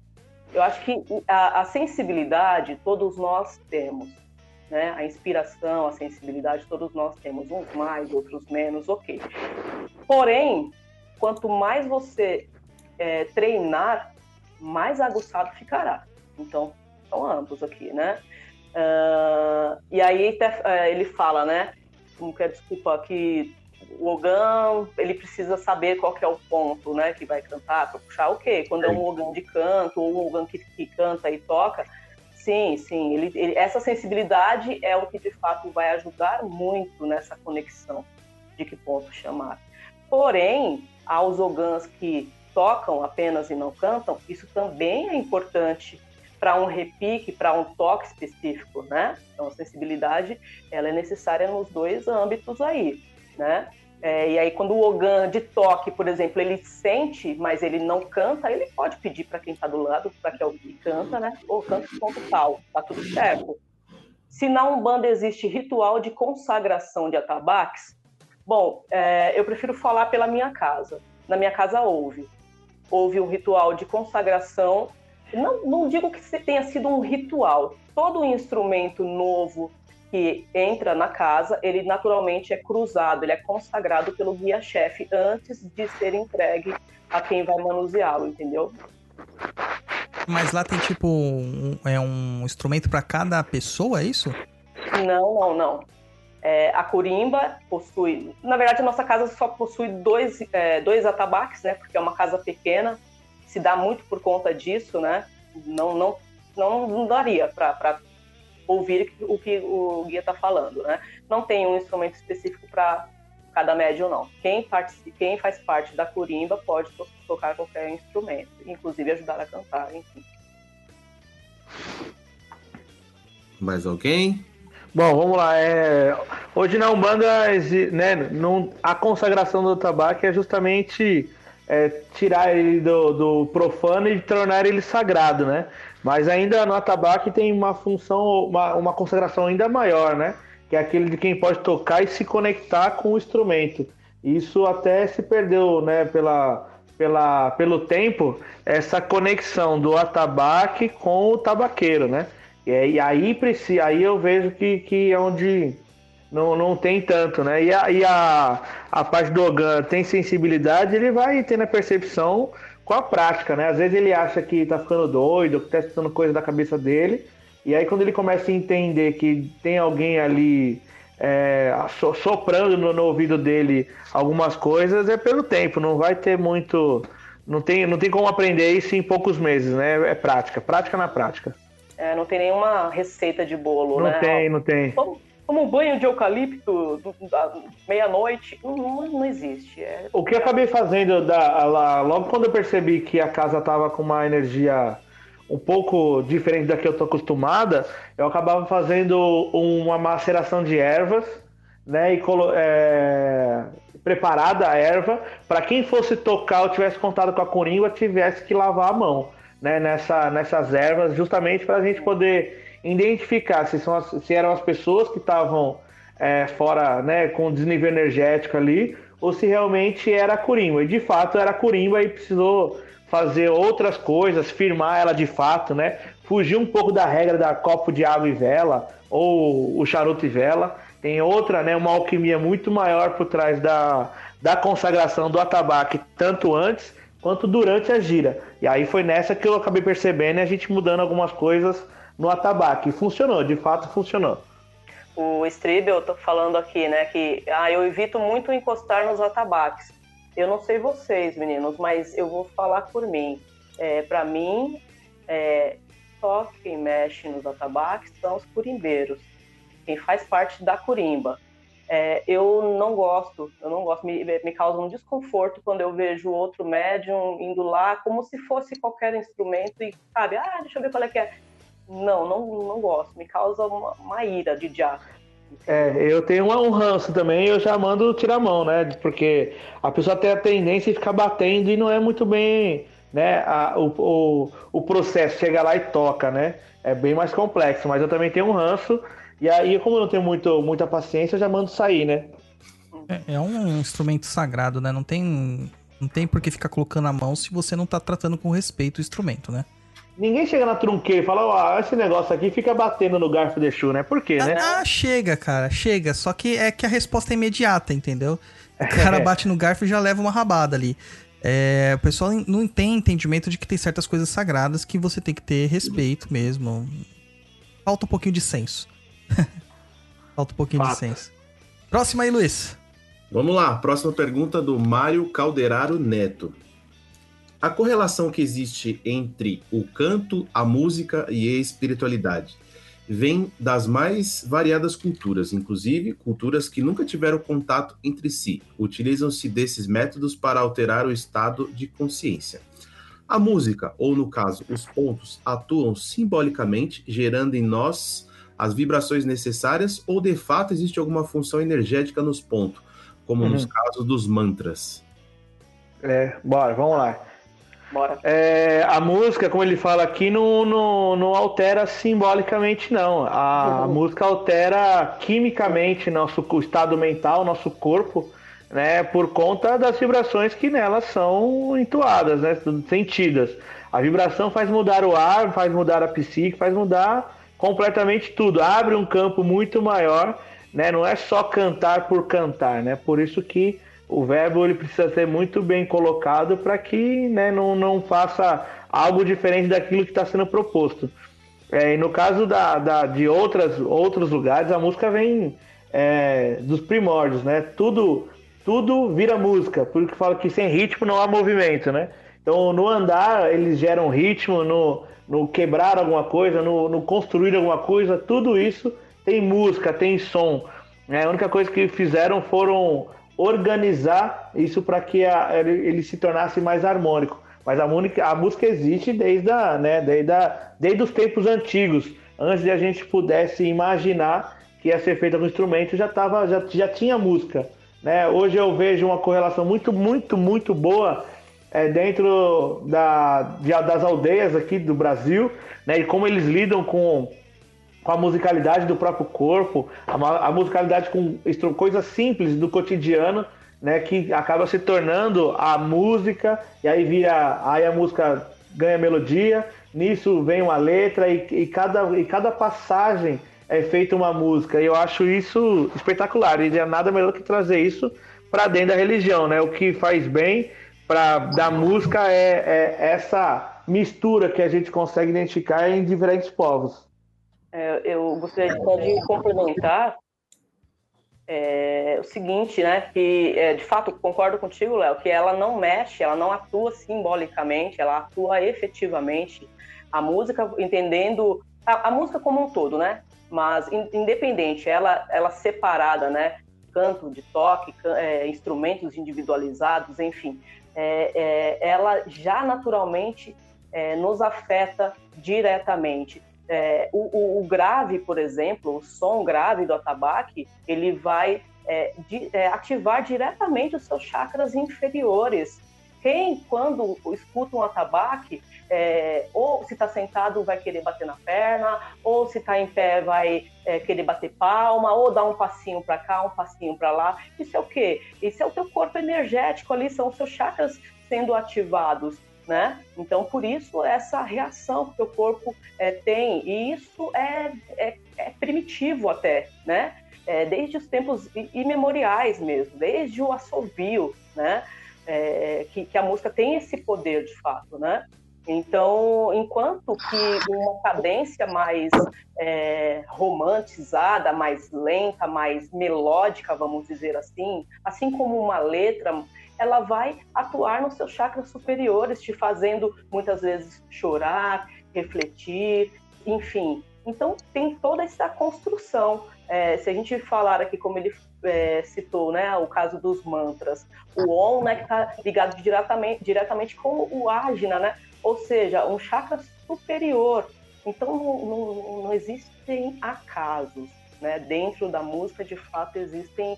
É, é, tudo muito casado ali. Às vezes a gente pode achar que, ai, não, é bobeira, é porque eu gosto de música, ok, mas às vezes você vê o cara, ele não faz um dois para lá, um dois para cá na vida, mas ele escuta uma música bem tocada, ele não consegue ficar parado. E é uma coisa que o Zélio não conseguiu ficar muito longe, né? Só como rapidinho, ele não conseguiu ficar longe, ele tentou negar de todas as formas, mas chegou uma hora que o atabaque ele foi colocado, né? E não foi por acaso, foi porque tinha que ser, não tem como frear, né, a, musicalidade. O atabaque é, ele rompe barreiras, é incrível. Exato. Não, e, e, e, e antes disso até, Molino, eu ia falar que até é, até teoricamente a, a, a, fundação da Umbanda, né? Teoricamente, entre aspas, aí para todo mundo, mas desde do, do, do, início, né? Desse teórico início da, da Umbanda, já se tem a musicalidade, né? Tá tudo bem, não, desde o início não tinha o, o atabaque, né? É, do Zélio e tudo mais, mas a musicalidade em si, o canto sempre estava lá, né? É, então é algo que que, que a importância estava sempre ali, né? Fora, né, e a gente vai levar para muito antes disso, né? Todos as, os cultos indígenas e, e africanos que, que, sempre teve, né? Mas o próprio Zélio, né? Se você for pegar desde o início, teve, tinha o seu canto. Não tinha um atabaque, não tinha um instrumento musical, mas o canto, a musicalidade em si, estava ali, né? É, tem algumas então, vertentes. A, a importância tá, tá ali, né? Tem algumas vertentes, Douglas, até que a, tipo, uma banda esotérica do Mate Silva mesmo, que eles não usam atabaque. É, o atabaque ele só foi incorporado depois com o Rivas Neto na versão dele da Umbanda Esotérica, que virou Umbanda Iniciática. E funciona. Sim. Mas é, é, eles têm um outro tipo de cadência, um outro tipo de, de ritmo. É, precisa muito da, da, das pessoas no terreiro para fazer esse tipo de, de chamamento na, na hora das, da- das giras. Quando você tá dentro de uma gira que funciona, ok, o atabaque Sim. acaba não precisando porque tem o, tem o canto, né? Tem a- as palmas e tal. Mas no caso da, da, da, da, do- da Umbanda tradicional, eu não consigo ver sem atabaque, cara. Não consigo, é uma coisa que é um- uma, limi- uma limitação minha, não consigo. É, tanto que eu, eu falo hoje que o atabaque realmente ele é um ele é secundário, né? Ele não é primário, ele não precisa estar ali de fato, né? Porque se não tiver quem toque e quem tiver quem cante, ele vai funcionar, né? Ele, ele é secundário, sim. Ele vai entrar como algo para auxiliar e não para demandar, né? Ser o primeiro. Mas o atabaque, depois que você escutou, incorporou uma vez, sem ele vai ficar muito mais difícil. Show, show. É, mas, é, mas eu acho que a, a musicalidade em si é primária, entendeu? Voltando nisso aí, você pode pegar Zélio, você pode pegar Mata e Silva, independente, pode não ter palma, pode não ter atabaque, mas a Sim, o canto é musicalidade... primário, é. O canto é a primário. musicalidade em si, o canto, né? A, a musicalidade em si sempre esteve na Umbanda, né? Você nunca consegue desassociar disso, né? Você pode so- desassociar o atabaque, Mas a beleza. música não. Mas a música em si música é não, impossível, né? É, Na casa que eu Exato. fazia parte lá, inclusive, tem uma, uma curiosidade, lá na época de quaresma não se toca atabaque, se cobre o atabaque e não se toca E o o atabaque. Santos também. Não, os Santos não, os Santos ficam abertos, só os atabaques, mas continua se cantando num ritmo mais baixo, de uma forma mais cadenciada, é, até é, pontos que são mais agitados normalmente, eles dão uma paradinha assim pra cantar mais lento. Isso, a história da casa traz que eles faziam por conta da perseguição política que havia. Então, Entendi. nessa época de quaresma, como a igreja proibia essas manifestações, ele, o- as polícias ficavam na rua ouvindo onde estava vindo o tambor, porque o som do tambor vai longe. É muito Vai. mais longe do que o som da voz. Né? E aí eles achavam os terreiros e fechavam os terreiros. Afinal, afinal de contas, que, que macumbeiro que não tá na rua, que não ouve um atabaque e fala, ixi, tem alguém tocando ali, né? Eu, eu maco- sinto cheiro de defumação a quilômetros, eu vou pelo cheiro. A gente lá com a casa fechada fazendo ensaio, de repente aparece gente tocando a campainha lá, cara. Exatamente. Douglas, mas, mas agora não mudou muito, né, do como antigamente, porque hoje escuta barulho de atabaque, só mudou o tipo de, de, de perseguição, né? Mas aí, a- hoje é a lei do silêncio, né? É. É de travestido de, de intolerância, porque não pode ter vizinho que com certeza você vai tomar uma, uma visita da PM lá, podendo, pedindo pra baixar o som, né? Cara, eu Meu, tenho, lá no. Eu tenho uma história sobre isso. Eu lembro de eu estar num terreiro, visitando um terreiro, e chamaram a polícia. A polícia chegou lá e entrou pra gira, cara. entrou pra gira, começou a bater palma, a cantar junto. Falei, "Ah, a gente foi chamado, tem que estar aqui, né? Mas a gente vai cantar com vocês. O nosso terreiro fica no, num, num centro que na ponta da rua tem uma igreja, lá na outra ponta tem outra, no meio tem o nosso terreiro e do outro lado tem uma mesquita. Então tá, tá todo mundo junto, misturado ali. Você tá bem eclético essa rua aí. Tá mesmo? Como chama Bora fazer barulho, né? Puta, é um nome grande, viu? Maria Antonieta Melo Freire Conceição, Mogi das Cruzes. Amém. É uma rua ecumênica essa. É. Vamos lá, Luiz. Lá, Próxima pergunta. per- Do senhor Aon Bandan. Já leu do Não Entendi também, que acho que tem o mesmo sentido. Tá, vamos lá. O ponto de raiz. Por que são tão raros hoje em dia? E aí o Nem Entendi também falou. Toda entidade tem seu ponto. Pessoas transcrevem ou criam a letra dos pontos. Tem gente que tem muito pontos escrito. A pessoa pode ser influenciada por tantas entidades diferentes para escrever essa quantidade ou a maioria é mistificação? Eita. Aí é polêmico, hein? Bom, se ele considera como pontos de raiz o ponto que o guia vem e dá, né? Canta, enfim, dá a letra. Eu sinceramente não sei explicar o porquê que hoje em dia isso é tão raro. Talvez, acho que a explicação mais plausível seria a insegurança do médium. Mas também é, é aquilo que eu já falei, né? É, eu vejo que existem outras maneiras do guia, ele não precisa incorporar para se comunicar com a gente. entendeu? Dele transmitir, dele nos passar esses pontos. Então, assim, talvez a gente esteja muito preso no que é, acontecia muito lá atrás, e não desmerecendo, pelo amor de Deus, mas é, eu não vejo demérito na forma como é feita hoje, como a gente vê muito, né? Sobre a outra, par a, a outra parte da pergunta, né? Onde diz, ah, será que a pessoa... Ixi, tem um barulhão aí. É, peraí que tem alguém que tá fazendo barulho. Deixa eu ver aqui, né? Não sou eu. Não, não é. Não, Não, pode tocar, vai. Pode, vamos lá. Sobre a outra parte onde ele fala, né? ahn, se a pessoa ela tem comunicação com vários guias assim, ou se. É, primeiro, né? Tem uma, uma primeira parte onde se todo guia tem o seu ponto. Eu vejo que não necessariamente. Não necessariamente. Tem guias que, que sim, ok, e outros eles acabam vindo e se identificando super bem. É, por exemplo, eu trabalho com caboclo sete, sete matas. Se cantar para Oxóssi, ele vem bonito. Entendeu? Então, assim, não é, olha, se não cantar o meu ponto, não. Cantou para Oxóssi vem aquela irradiação forte, tá tudo perfeito, lindo. Ahn, ah, e aí, quando falou aqui sobre ah, ah, se a pessoa ela se comunica né, com vários guias assim, ou se é mistificação.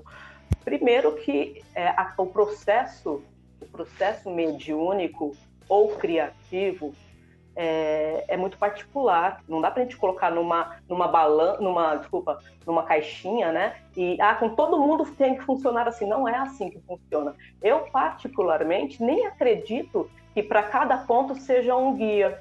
Mas essa é a minha visão. De repente seja o teu próprio mentor, ou enfim, um guia que trabalhe contigo, que tenha uma, uma afinidade mai, maior com, com música, que já vai passando aquilo ali para você, entendeu? Então, essa é a minha visão. É, bom, vamos lá. A minha, minha visão é, é parecida com a da Erika, assim, eu- eu- de forma nenhuma eu sou contra você criar pontos, né? É, eu acho que ponto é, é como se fosse um, um mantra, vamos dizer, né? É, a partir do momento que você cria e você coloca aquele intento, você coloca aquela intenção nele, né? E várias pessoas cantam naquela intenção, ele, ele acontece naquela intenção, né?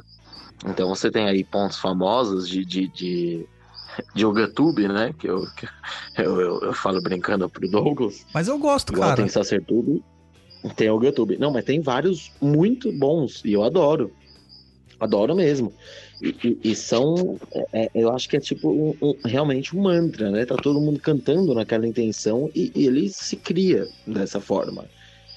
É, porém, você ainda tem, é, em poucos casos, é, antigamente se tinha mais, pontos que o- os guias mandam, é, seja fisicamente ou até mentalmente pro, pro, pro, Gun, pro Curimbeiro que tá ali, né?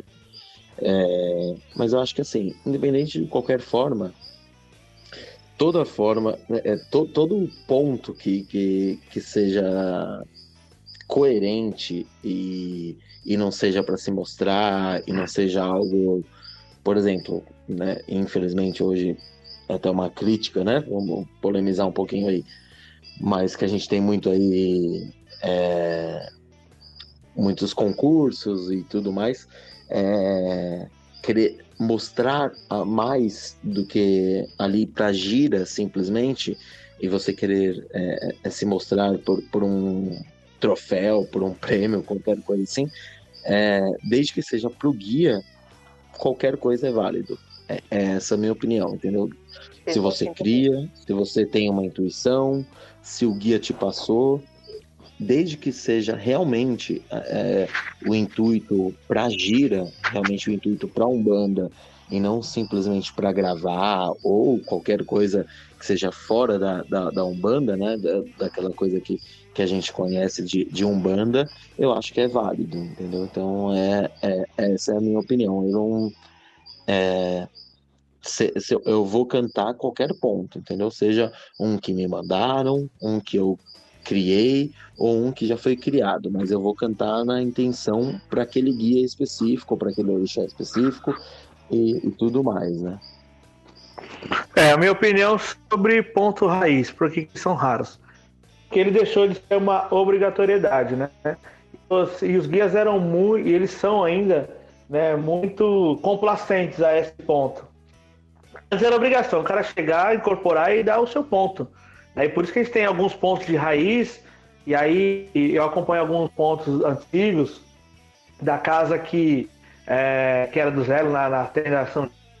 E aí ele fala, ó, ponto cantado pelo guia tal, do médium tal, na data tal, e cara, isso é um registro, né? Não é, não é uma prova, e sim um registro, dizendo que ali teve uma entidade, o médium cantou esse ponto. Né? O ponto raiz ele se perdeu por conta da falta de obrigatoriedade, né? De chegar e dar o seu ponto. Falar da onde você vê, você faz, o ponto de raiz, ele tinha esse intuito, né? De contar um pouco também da história desse guia, o que ele faz, o que, ele deixa de fazer dentro desse arquétipo Umbanda. Toda entidade tem seu ponto? Tem. Tem obrigatoriedade? Não, não tem. Né? E aí quem escreve esses pontos hoje tem a tendência a, a, a passar esse recado. Né? Aquilo que o guia não está fazendo, ele vai ter que fazer de alguma forma. E ele vai arrumar alguém para poder fazer essa comunicação, de dizer aquilo que ele tem para falar, né? não somente incorporado. E eu vejo hoje essa incorporação muito válida. Eu gosto muito de ponto de raiz. Tenho a tendência a perguntar, questionar, olhar e, até duvidar, né? Que realmente, de fato, eu sou cético, eu questiono, eu me questiono. E aí, quando vem com a cantiga, é, o guia trazendo, eu anoto, gravo, re, recanto e vou fazendo e vou repassando até chegar hoje num processo que eu tenho para ensinar. Hoje eu ensino muito ponto dentro da escola que eu escutei dentro do terreiro, a gente cantava no terreiro, e hoje tenho passado essas cantigas para ela não, não mais morrer, né? No, se, se o terreiro acabasse, é, pessoas cantando cantigas de ponto raiz, né? De, de onde, onde deveria sair a maioria deles. Né? E entrando nessa, nessa treta aí de festival, eu detesto festival, né? Já começa por aí. Já participei de alguns Somos eu dois. vi como isso, como isso é manipulável, né? E de fato acontece a manipulação. Mas eu tenho hoje o entendimento que era a maneira que tinha de realmente mostrar, é, mesmo que hoje de forma cultural ou por prêmio, que o prêmio nada mais é do que é a conclusão do trabalho, né? Bem feito. E eu, como eu detesto entrar em alguma coisa para perder, se tem algum prêmio, eu já nem entro, porque é uma treta, né? Eu vejo um monte de situação errada e eu vou falar. Então hoje, alguns festivais, a gente é convidado, né? Fomos apresentação em algum deles, mas de, de prêmio eu tô fora, eu, eu corro.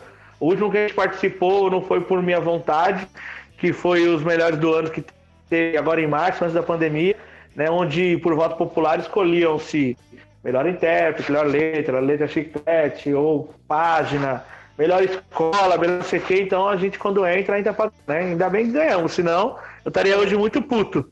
Como algumas escolas que perderam estão. Né? Fica já aqui a treta instalada.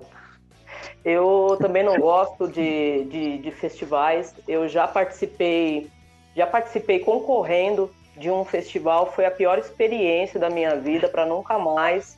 É, tem muita coisa errada por trás disso. É tudo balela esse negócio, pelo menos do que eu vi. Eu fiquei tão puta que, ó. é, Qual que foi, Érica? Ah, Sério mesmo? É, Eu vou pesquisar Foi- e. Beleza, não tem um problema. Foi um festival é, promovido pelos Filhos do Axé de São Miguel Paulista. Faz tempo, hein? Mas É. Então, assim, fiquei muito puta porque o que acontece? A gente, na maior humildade, a gente nunca tinha participado e não era nem a minha casa hoje, era a casa que eu fazia parte. E aí, enfim, no dia do. é, enfim, tava tudo certo. Ah, eu falei, gente, a gente tá vindo de Mogi, é, lá não vai ter disponível atabaque para Curimba tocar. E aí o cara me solta, é, Érica, você vai confiar? Você é muito inocente, Érica. Você vai confiar? Os caras jogam demanda no atabaque para derrubar o GAN. Porra, meu, que bosta.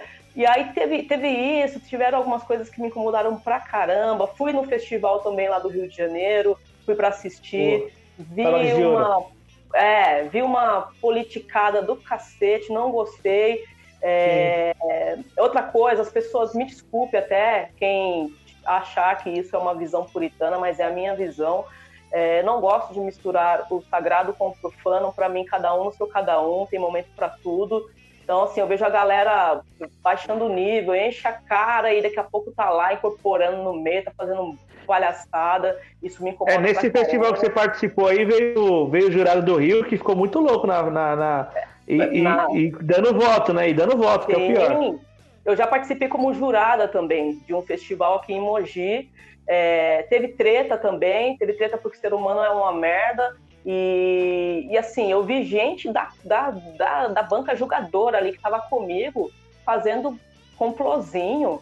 Ó, vou Que ferrar aquela casa porque o pai de santo foi mal educado comigo. Então, de boa, pra mim, isso não é um banda, isso não me representa e a minha casa não faz parte disso, tá?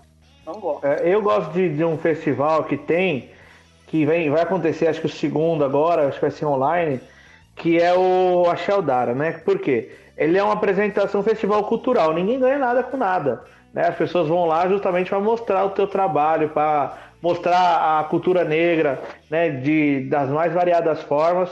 É, e eu gosto muito desse tipo de festival onde não tem, não tem quem ganhe, né? Tem apresentando o seu trabalho ali para a comunidade. Né? Que, inclusive, vai acontecer agora no dia 28, vai ser online, pelo Luz de Odar. Eu, infelizmente, não vou poder participar, me convidaram, é, mas por conta do tempo apertado aqui que avisaram, a gente acabou não, não conseguindo é, conciliar a agenda. Mas é, é sem, é sem, sem, sem primeiro prêmio, sem segundo, porque se tem concorrência, tem treta, e aí não dá, né? É, aí deixa de ser um É, evento para homenagear, para enfatizar, fortalecer até a religião, para se tornar uma disputa, uma competição, e aí não dá certo. Desculpa, Requena, te cortei. Já ouvi falar de, de festivais aí. Já ouvi falar de festivais aí que levaram até cavalo do Ogum. Cara, eu vou falar, eu tava lá no palco, Aí viu, não dá. nesse dia. Eu tava no palco nesse dia. Aí não tem, Foi a última aí corimba. não era- tem como disputar. Requena, o, o cara, ele entrou de última hora na, na, na, pra concorrer e, milagrosamente, ele foi o último, né? No sorteio que já tinha acontecido. E aí as outras corimbas foram sensacionais, né? Aí quando ele começou o toque, a corimba entrou, errou a entrada do toque. A, a gente recebe a letra, né, do ponto cantado. O cara errou a letra do ponto cantado dele, trocou as estrofes. E aí, quando o cavalo entrou, cara, jurado ficou de pé aplaudindo. Eu falei, bom, esse ganhou, né? Então eles erraram o repique, erraram um monte de coisa. Na, na observância, olhou tudo, ele não deveria ganhar. Mas como ele colocou um cavalo no palco, no festival da, da aldeia, que acho que é o último, foi o último, que foi na, no Aricanduva, levou o prêmio, lógico, né? Com o melhor intérprete, o cara desafinando, é, com o melhor curimba, curimba errando a entrada. Quer dizer, uma série de coisas que me fazem ver festival com os olhos não tão agradáveis assim. Será que o Exato, cavalo assim, eu deu não- uma cagadinha no palco também? No palco não, mas a escada deu, viu? Eita, nai. Mas deveria, né? Eu não sou contra de jeito nenhum o festival, porque é, você olha na história da Umbanda, tem, tem muitos pontos ótimos hoje que, que a gente canta, é, é, antigos até, né? Você pega aí de. É, eu esqueci o Oga, um Oga bem antigo do Rio. Mas você pega, você pega, você tem históricos. Márcio de- Barravento? de- Acho que é o é, Léo. você pega o, é, o Léo, Batuque, você pega é, diversos aí. É, Ogãs antigos e, e- e bacanas, vale a pena. Só que assim, é, perdeu o intuito, perdeu né, o sentido realmente e, Virou uma disputa, é né? isso, né? É, virou uma disputa e, e é isso, entendeu? Não, é, em nenhum momento alguém pensou em tocar aquele ponto específico pro guia, e simplesmente pro é, para aquela apresentação. Então, aí não faz sentido, entendeu? É igual você pegar uma música do Zeca Pagodinho e tocar no terreiro. É, ah, eu adoro o Zeca Pagodinho, eu amo, mas assim, você não pode tocar no terreiro uma música dele, entendeu? É, é isso, entendeu? É é uma coisa, uma coisa, outra coisa, outra coisa. Beleza, é bacana, vamos lá pro festival, vamos encher a cara, foda-se. Be- beleza, mas assim, mas assim, não vamos misturar com banda. Essa é a minha não dá. opinião. Não dá. Ponto. Próxima aí, Então, Luiz. Vamos lá para a próxima pergunta do Donaciano Pinto. É, composições feitas para entidades, normalmente para Exu, tem fundamento? Eu acho que tem. Tem uma aqui que eu, que eu. De um cara que eu gosto muito, ele é daqui de São Paulo, da Zona Sul, Denner. Ele canta uma marca antiga, que é. De Exu Pomba Gira, né? Eu hoje vou passar no cemitério, sempre foi maior mistério saber se ela mora lá. Cova 66, corredor 40, Padilha levantou, eu quero ver se é quem aguenta. Cara, é, é muito louco, porque alguns pontos antigos também foram composição nova, né? Claro, nem tudo dá para se abraçar dentro do terreiro, mas algumas coisas como essa, é, eu vejo um fundamento na cantiga que dá para se levar para o terreiro, outras não, né?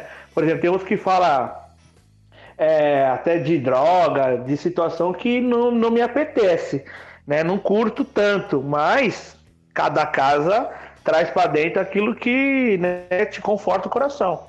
Eu acho que tem muito a ver é, com a energia e com a identidade da própria entidade, né? Tem tudo a ver o cemitério com a Maria Padilha. O Sim. cara soube transpor, né? É isso que é interessante. Interessante. É, outras coisas assim de, de pontos assim que eu, que eu gosto muito, cara, é porque o ponto ele, ele, ele traz uma certa emoção de quem compôs também, né? Com pontos cantados assim. Então o cara tem uma gratidão muito grande por uma entidade e tal, ele vai fazer um ponto ali pra, pra, pra agradar aquela entidade. Homenagear. Exato, é uma homenagem, né? Então eu acho É. muito importante isso, da gente não, não, não fechar completamente é, essa ideia de que, ah, não, ponto é, composto não pode, ponto de festival não pode. Então, não, cada caso é um caso. Se for um ponto bonito, um ponto que tenha é, sentido, ok. Agora um ponto que é, feito sem o maior sentido, aí não, aí vamos, vamos, vamos ver o que, que aqui tá. Né? O que, que a gente tá falando aqui, né? Tem ponto de festival que parece um faroeste caboclo da Umbanda, né, cara? Como é que você leva esse Muito grande, muito grande, não dá. Não dá. Mas E de a gente bonito, coloca aí até. A, a gente coloca aí até, não é toda casa que toca, né? Mas o, o próprio o hino da Umbanda, né? Foi composto por alguém que, em homenagem, né? É, É, o hino da Umbanda não era uma cantiga, né? Não era um ponto, né?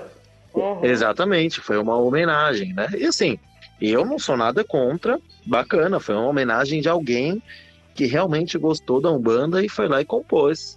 É. É, é, bacana, muito, 100%. Eu, é, em, eu, aí eu acho, é, eu volto a falar, né? Que é casa pra casa.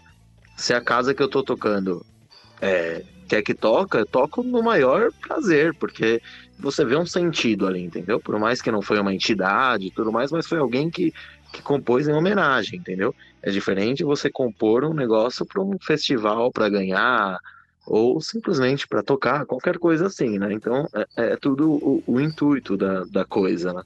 Uhum. Ó, tem um, uma, de uma vez que eu participava de um terreiro, é, e aí foi uma curimba convidada lá e tal. Na hora que foi pra mandar o, o malandro embora, cantaram o Trem das Onze. Cara, eu achei aquilo, eu só conseguia rir, né? Eu não consegui cantar, não consegui tocar. Mandaram o Trem das Onze lá, sou filho único. Olha, assim, olha, eu falei, não, gente, mas não faz isso não. Aí não dá, né, cara? Não dá, não dá, Chitãozinho né? Chororó e Aí- pro, bora, pro Chitãozinho Chororó pro boiadeiro não dá, né? Apesar que tem uns caras cantando, né? Roberto Carlos na de Exu. Meu Deus, essa eu não tava sabendo, não. Eu, Eu já mando vi. pra você, eu mando pra você. Contando- É o Ogum e Oxum casando ao som de Roberto Carlos. É Meu. Deus. O meu amor. Ai. Luiz, faz mais uma pergunta aí, depois vamos pra mais um ponto, cara. O Davi Araújo C. E sobre os novos pontos, existe algum tipo de confirmação por conta da entidade? Das entidades? É se elas validam, né, o ponto que veio, tal, composto e tal. Sabe a forma como eu acho que o ponto é validado? Quando você leva ele para o terreiro, depois de todo o processo, depois de tudo isso que a gente falou, depois de toda essa sua é, vontade realmente de homenagear, de, de entregar um presente. Primeiro que eu penso assim, se nós, meros mortais, cheios de facas, se a gente é, a gente não recusaria um presente de alguém que gosta muito da gente. Eu não imagino um guia recusando. Se for, lógico, dentro disso que estamos conversando aqui, né? Tem coerência, é algo de coração, independente se é simples ou não, independente se você é letrado ou não, não é, não, não são essas questões. Para mim, a confirmação se dá quando você leva esse ponto para o terreiro e toca e você sente a energia e naturalmente toca as demais pessoas. E eu não estou dizendo aqui que é porque o outro, ao ouvir o ponto, incorporou. A incorporação é só um tipo de mediunidade, mas tem outras formas de se manifestar a espiritualidade em nós. Então, assim, toca o ponto, leva o ponto e toca e, e perceba o ambiente, perceba a energia do ambiente. E aí você vai entender se ele foi re- realmente é, aceito ou não, confirmado ou não. É isso, pelo menos essa é a minha visão. Eu, eu, eu, eu acho que, assim, é, é, hoje em dia as pessoas querem. As pessoas questionam tanto umas coisas que, de fato, na minha opinião, tinham que ser. Sabe, pa- para com, com, com isso e, e- e deixam de questionar o que de fato tem que questionar. É, engolem, desculpa, o cavalo de Ogum e vai questionar o ponto que o guia veio lá e confirmou. De repente nem foi um ponto feito para o guia, foi um ponto feito para uma força, para um orixá específico. Então, para mim é isso. Sinta a energia ao cantar o ponto que você vai saber. É, eu também concordo. Ele precisa ter objetivo, né? Qual o objetivo? É chamar o guia, ele funcionou, deu certo, atendeu as expectativas, então sensacional. Se, se não deu certo, volta e faz outro e tá tudo bem, né? Ele, ele tem um objetivo, né? Não é só cantar, por mais que seja um presente, a coisa mais linda, mas ele precisa de um objetivo, né? Então, na hora que você cantou o ponto, o guia veio, dançou, sambou, é, chegou, ele deu certo, aí eu falo, não, isso aí foi, foi certeiro no ponto. Então, Léo, mas aí eu, eu até vou além. Eu acho que e, a gente não, não- não poderia se limitar apenas a isso, a, a- manifestação no sentido de, ah, veio e incorporou. De repente uma pessoa vai desaba ali no choro. Aquilo tocou a pessoa. Então, para mim, isso também é uma resposta. É, eu senti isso aí quando eu ouvi a primeira vez o show do Metallica, cara. Desabei no show. Ai, meu Deus do céu, que triste, viu, cara? Eu, eu só sou- eu só eu só eu só vejo o show do Metallica quando for por causa dos meus primos, não consigo escutar muito tempo, me irrita. Excelente. Aproveita então. Douglas- O Douglas é roqueiro, É. adora o Metallica. Com faixa e tudo. É. Vai, Vamos deixar tá claro que é o Douglas Rainho, tá? Porque o Ah, Douglas entendemos, Requena, não. entendemos. Não, é Cara, eu você- sou nós- eu sou bem eclético. chamar de, de requena, pra não ter confusão. Tá bom. Eu sou bem eclético Tá bom, musicalmente, cara. Eu estudei música durante muito tempo, então você tem que aprender a gostar de tudo, né? Desde o clássico até o popular. E mas a minha predileção sempre foi rock mesmo. Mas você olha É, minhas mas, quando, mas quando eu escuto músicas que não agradam o seu gosto. Não, mas você não escuta gosta. música, você escuta barulho, cara, é diferente. Ah, Escuta, Não, e o eu que, sei que é que o o Luiz barulho? gosta de um samba, hein? Então não, não vai falar mal do samba do Luiz, hein? é, eu gosto de samba, de um pagode e o cara reclama. Isso aí, Ah, Isso é top, ô. samba é top, Ô, isso é pai louco. Dodô, Não, não, brinca ele não, ele não ouve samba, cara. Ele ouve, tipo, sei lá, catinguelê, tá ligado? Esses caras. Aí é Aí, triste, gosta. cara. aí Nós, toma. Catinguelê é muito bom. Você não vai falar mal de Lembra? Belo, por exemplo. Não Oh. pode falar mal. Ah, meu Deus. É doido. A negra. Não, raça negra, pesado. beleza, beleza, até curto. É. Catingueira não dá, hein? Não, Catinguelê não dá, mano. Ele cur... Eu é, Soweto. É, quem mais você gosta de japonês? Tipo, Exalta Samba. Luiz.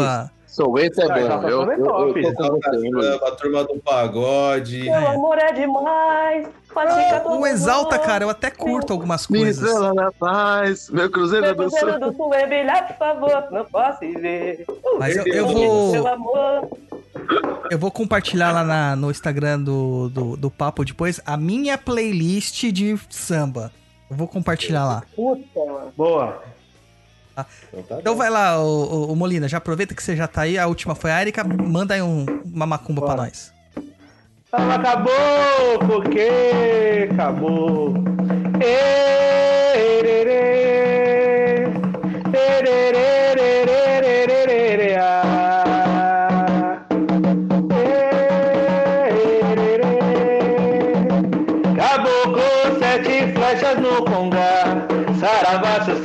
flechas. Ele é o rei das matas, a sua bodoca atira paranga, sua flecha mata, para massa sete flechas. Ele é o rei das matas, a sua bodoca atira paranga, sua flecha mata.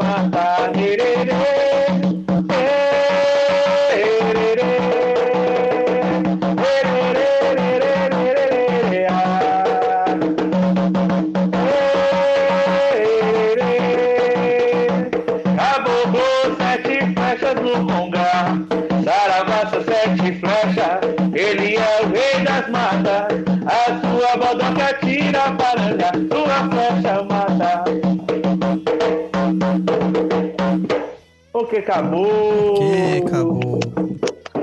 Ok, acabou. Posso contar uma curiosidade desse ponto aí? Manda. Cante, fale.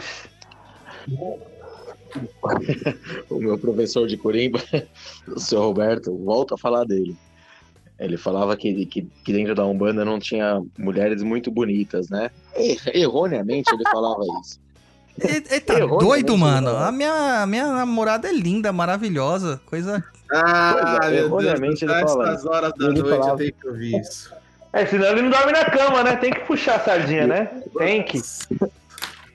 E, ele, e nessa parte ele cantava é, Saravassa sete flechas, flechas, ele o rei das matas. A sua boloca tira o Ibaranga. A sua Atira na baranga. Baranga por aí. Cara, esse negócio de ponto errado é muito louco, né?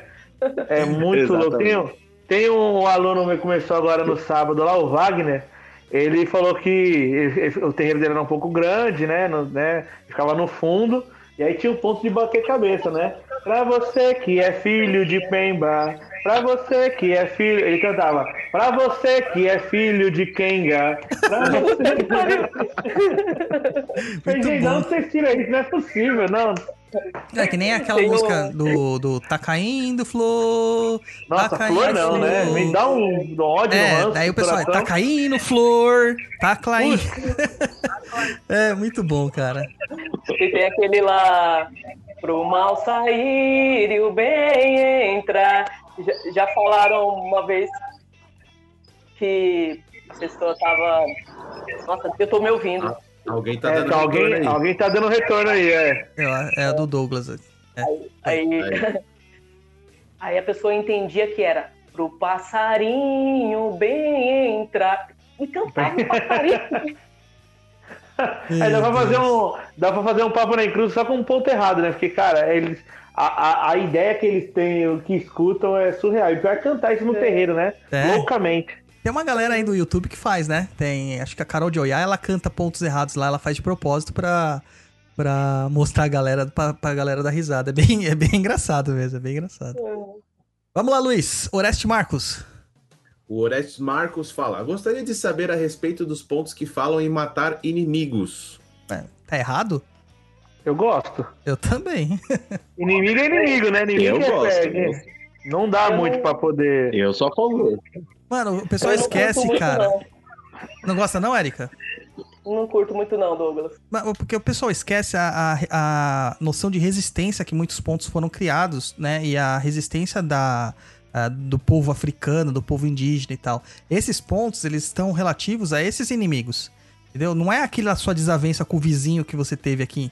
É, por causa. É, não é a treta com a vizinha, né? Não. Eu até entendo isso, só que o que eu penso, cara, é tipo, o amarra o inimigo no cipó, vamos pegar ele aí. É, Tem treta esse, essa cantiga aí, hein? Pelo amor de Deus, hein?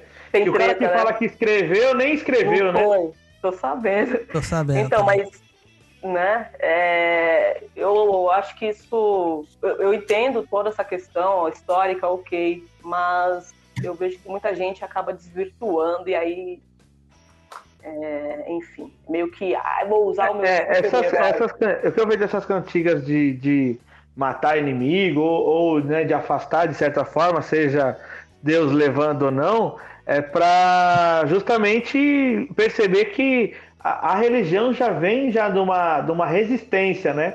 Ele tinha que se defender de certa forma e, e o canto traduzia basicamente esse sentimento que eles tinham, né? Tanto é, que a gente vê o- o- no culto a Cabula, quando ele sai lá da, da região Nordeste, lá quando finaliza é, a escravidão né, em si, né? é, Finaliza as ideias, né?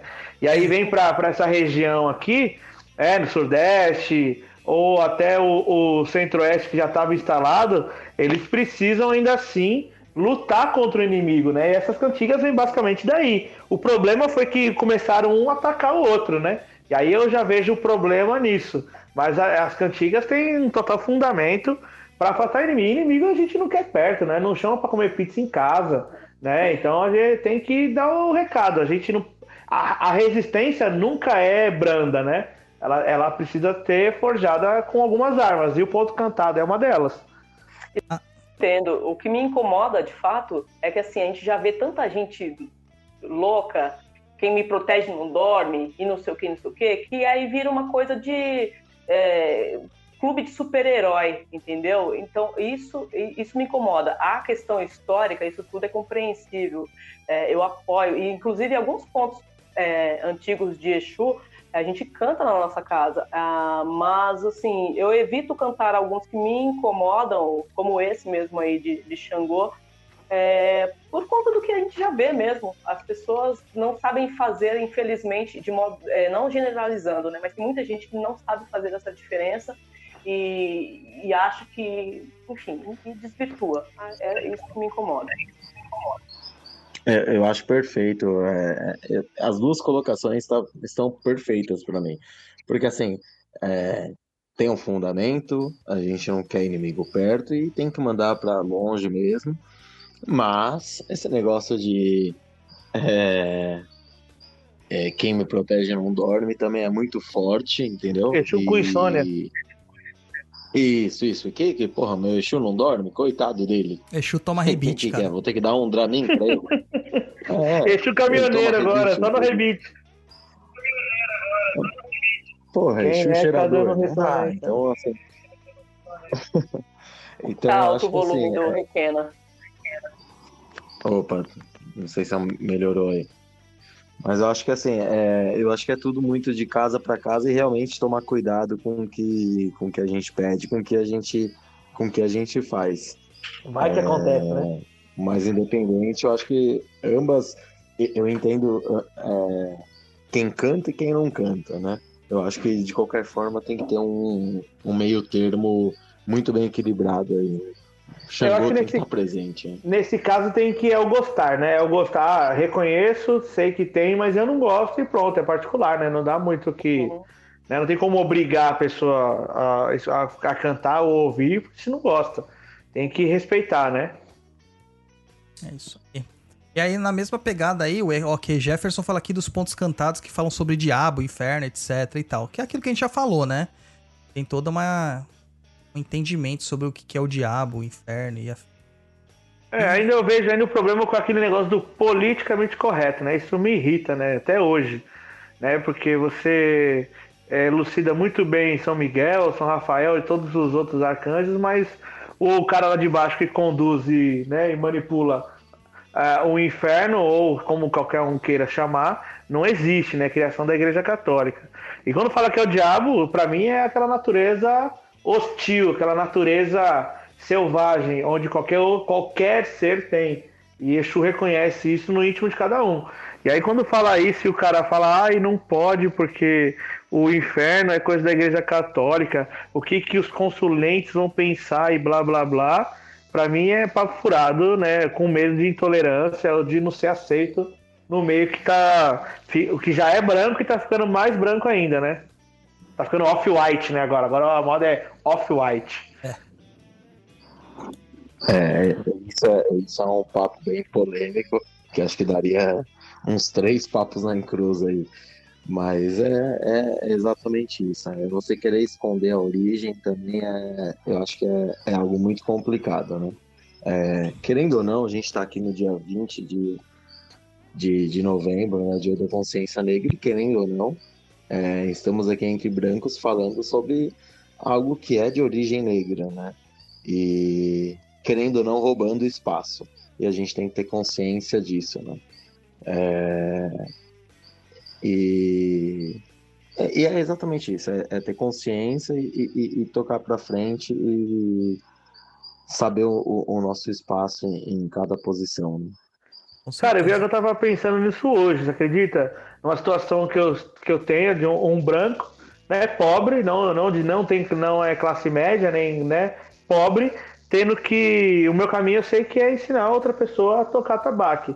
Eu falei, cara, será que eu devo ter sido muito filho da mãe, né, de ter queimado a tabaco ou ter feito qualquer coisa errada para hoje vir com uma missão de vida, que eu sei que a minha missão é essa, né, eu larguei trampo, larguei tudo para justamente fazer isso né? No- a ideia minha daqui para frente não é roubar o, o- lugar de fala de ninguém, né? Que é o que mais ou menos acontece, mas e sim de dar caminho para quem realmente quer aprender sobre a espiritualidade é, negra ao ponto de chegar e, ter que cultuar as suas deidades, as suas divindades negras.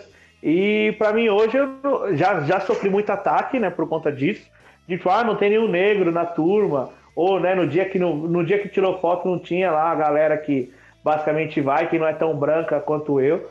E a galera já sofreu ataque, mas hoje eu vou levar até numa boa. Porque se é, não é caminho de vida, eu vou ter que fazer e tá tudo certo. Mas eu entendo que né, a gente rouba é, a cena muitas das vezes e fala uma coisa que não tá no nosso contexto, mas tá no caminho de vida e a vida que segue. Isso aí. Exato, eu acho, que- eu acho que assim, a gente vai entrar um papo mais profundo, né? Mas aproveitando esse dia, eu acho que assim, é, acho que não é roubar, né? Mas é, é simplesmente a gente, a gente ter consciência que, Hum, que a- a- o nosso espaço tá aqui, né? A gente tem o nosso espaço, mas que querendo ou não, a gente tá, tá, tá incluso nesse, nesse mundo, tá incluso nesse meio, e a gente tem que ter consciência é, da fala e, e, e- do, do, do que a gente está envolvido, né? é. É, Tá, A eu- nossa religião não é uma religião que, que vem de brancos, não é uma religião que vem é, da Europa, né? É, querendo não, nossa religião aqui vem tem eh, origens, obviamente, né? Obviamente tem origem católica em alguns traços, mas querendo ou não é origem negra, é origem indígena, e a gente tem que ter consciência disso, entendeu? E a gente, como branco, não que a gente não possa cultuar, que a gente, eu, eu penso isso, né? Eu ensinando Corimba, por exemplo, também, né? É, claro que eu não, eu não volto a falar, eu não, não tenho tantas turmas quanto você, em que você tem uma escola e tudo mais, mas é, eu acho que o nosso papel é, é entender que, que a gente tá fazendo. A gente não tá roubando espaço de ninguém. Porém, a gente tem que entender o nosso, o nosso lugar, né? Que a gente É. tá nesse meio e a gente tem que, tem que entender aonde a gente tá. E ponto. Sim. Eu, eu há dois anos atrás, eu. Há dois anos, literalmente há dois anos atrás, uma época assim, eu fui chamado para compor é, a música num teatro que estava vindo pro Brasil, uma história de uma, de uma, uma história de uma resistência de uma negra cubana que estava fugindo né, da- do seu país para poder ser liberta de certa forma. E o cara me acompanhava durante um, já um tempo e ele queria, porque queria que eu compunha a, a música junto com outros caras que vinham. E aí ele me contou a história. Eu falei, cara, você tem certeza que você tá me chamando? Eu falei, mano, eu sou branco, cara. Não, mas aí você toca, você vai em tal lugar, você faz aquilo. blá. Tá bom, cara, beleza. Aí já criou-se o grupo do WhatsApp. E aí quando eu entrei no grupo, só tinha eu de branco. Eu não passei uma semana lá, eu fui tirado, lógico, né? Porque não tem, não tem como. Né?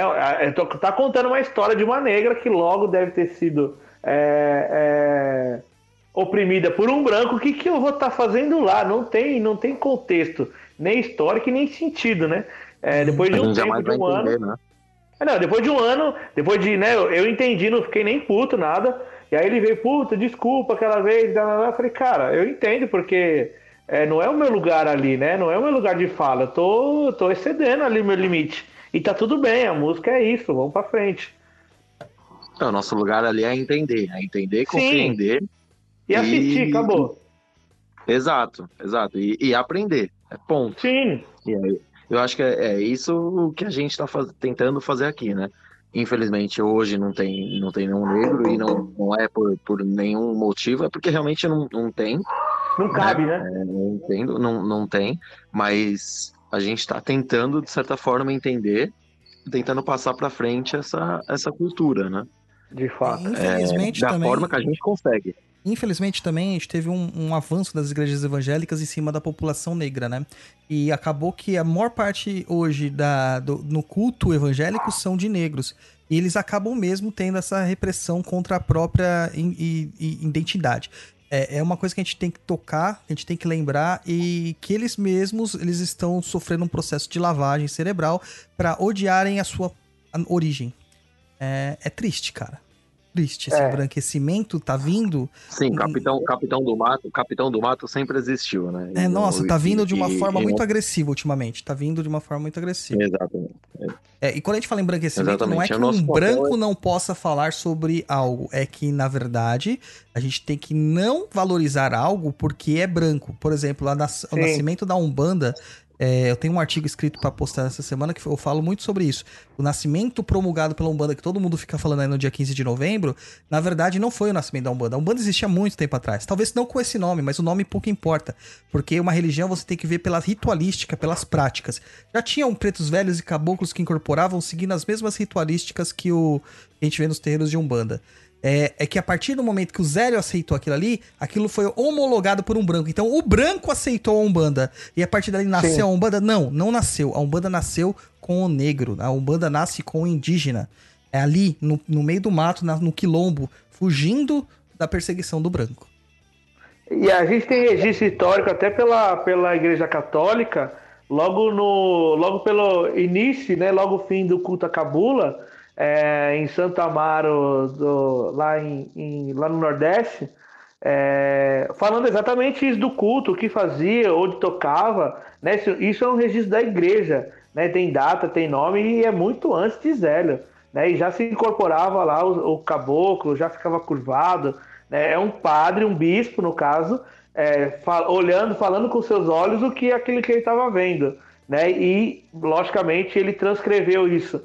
Não tem outros registros porque a igreja boicotou, botou fogo, perseguiu, mas aconteceu muito antes de 1800, então não tem muito não tem muito falar que Zélio começou, porque ele só foi o cara que o branco que levantou a bandeira, né, e deu tudo certo. Exatamente, exatamente. Vamos pra próxima pergunta aí, Luiz. Professor Jeff Paiva. Preto Velho me disse que tenho um espírito tocador que me acompanha. Já ouviu algo assim? Eu já. Já ouvi, já ouvi o guia segurar nas mãos do consulente e falar, você tem mão de couro. Ou seja, seu lugar também é na Corimba, né? Pode ser também na Corimba ou apenas na Corimba. Já.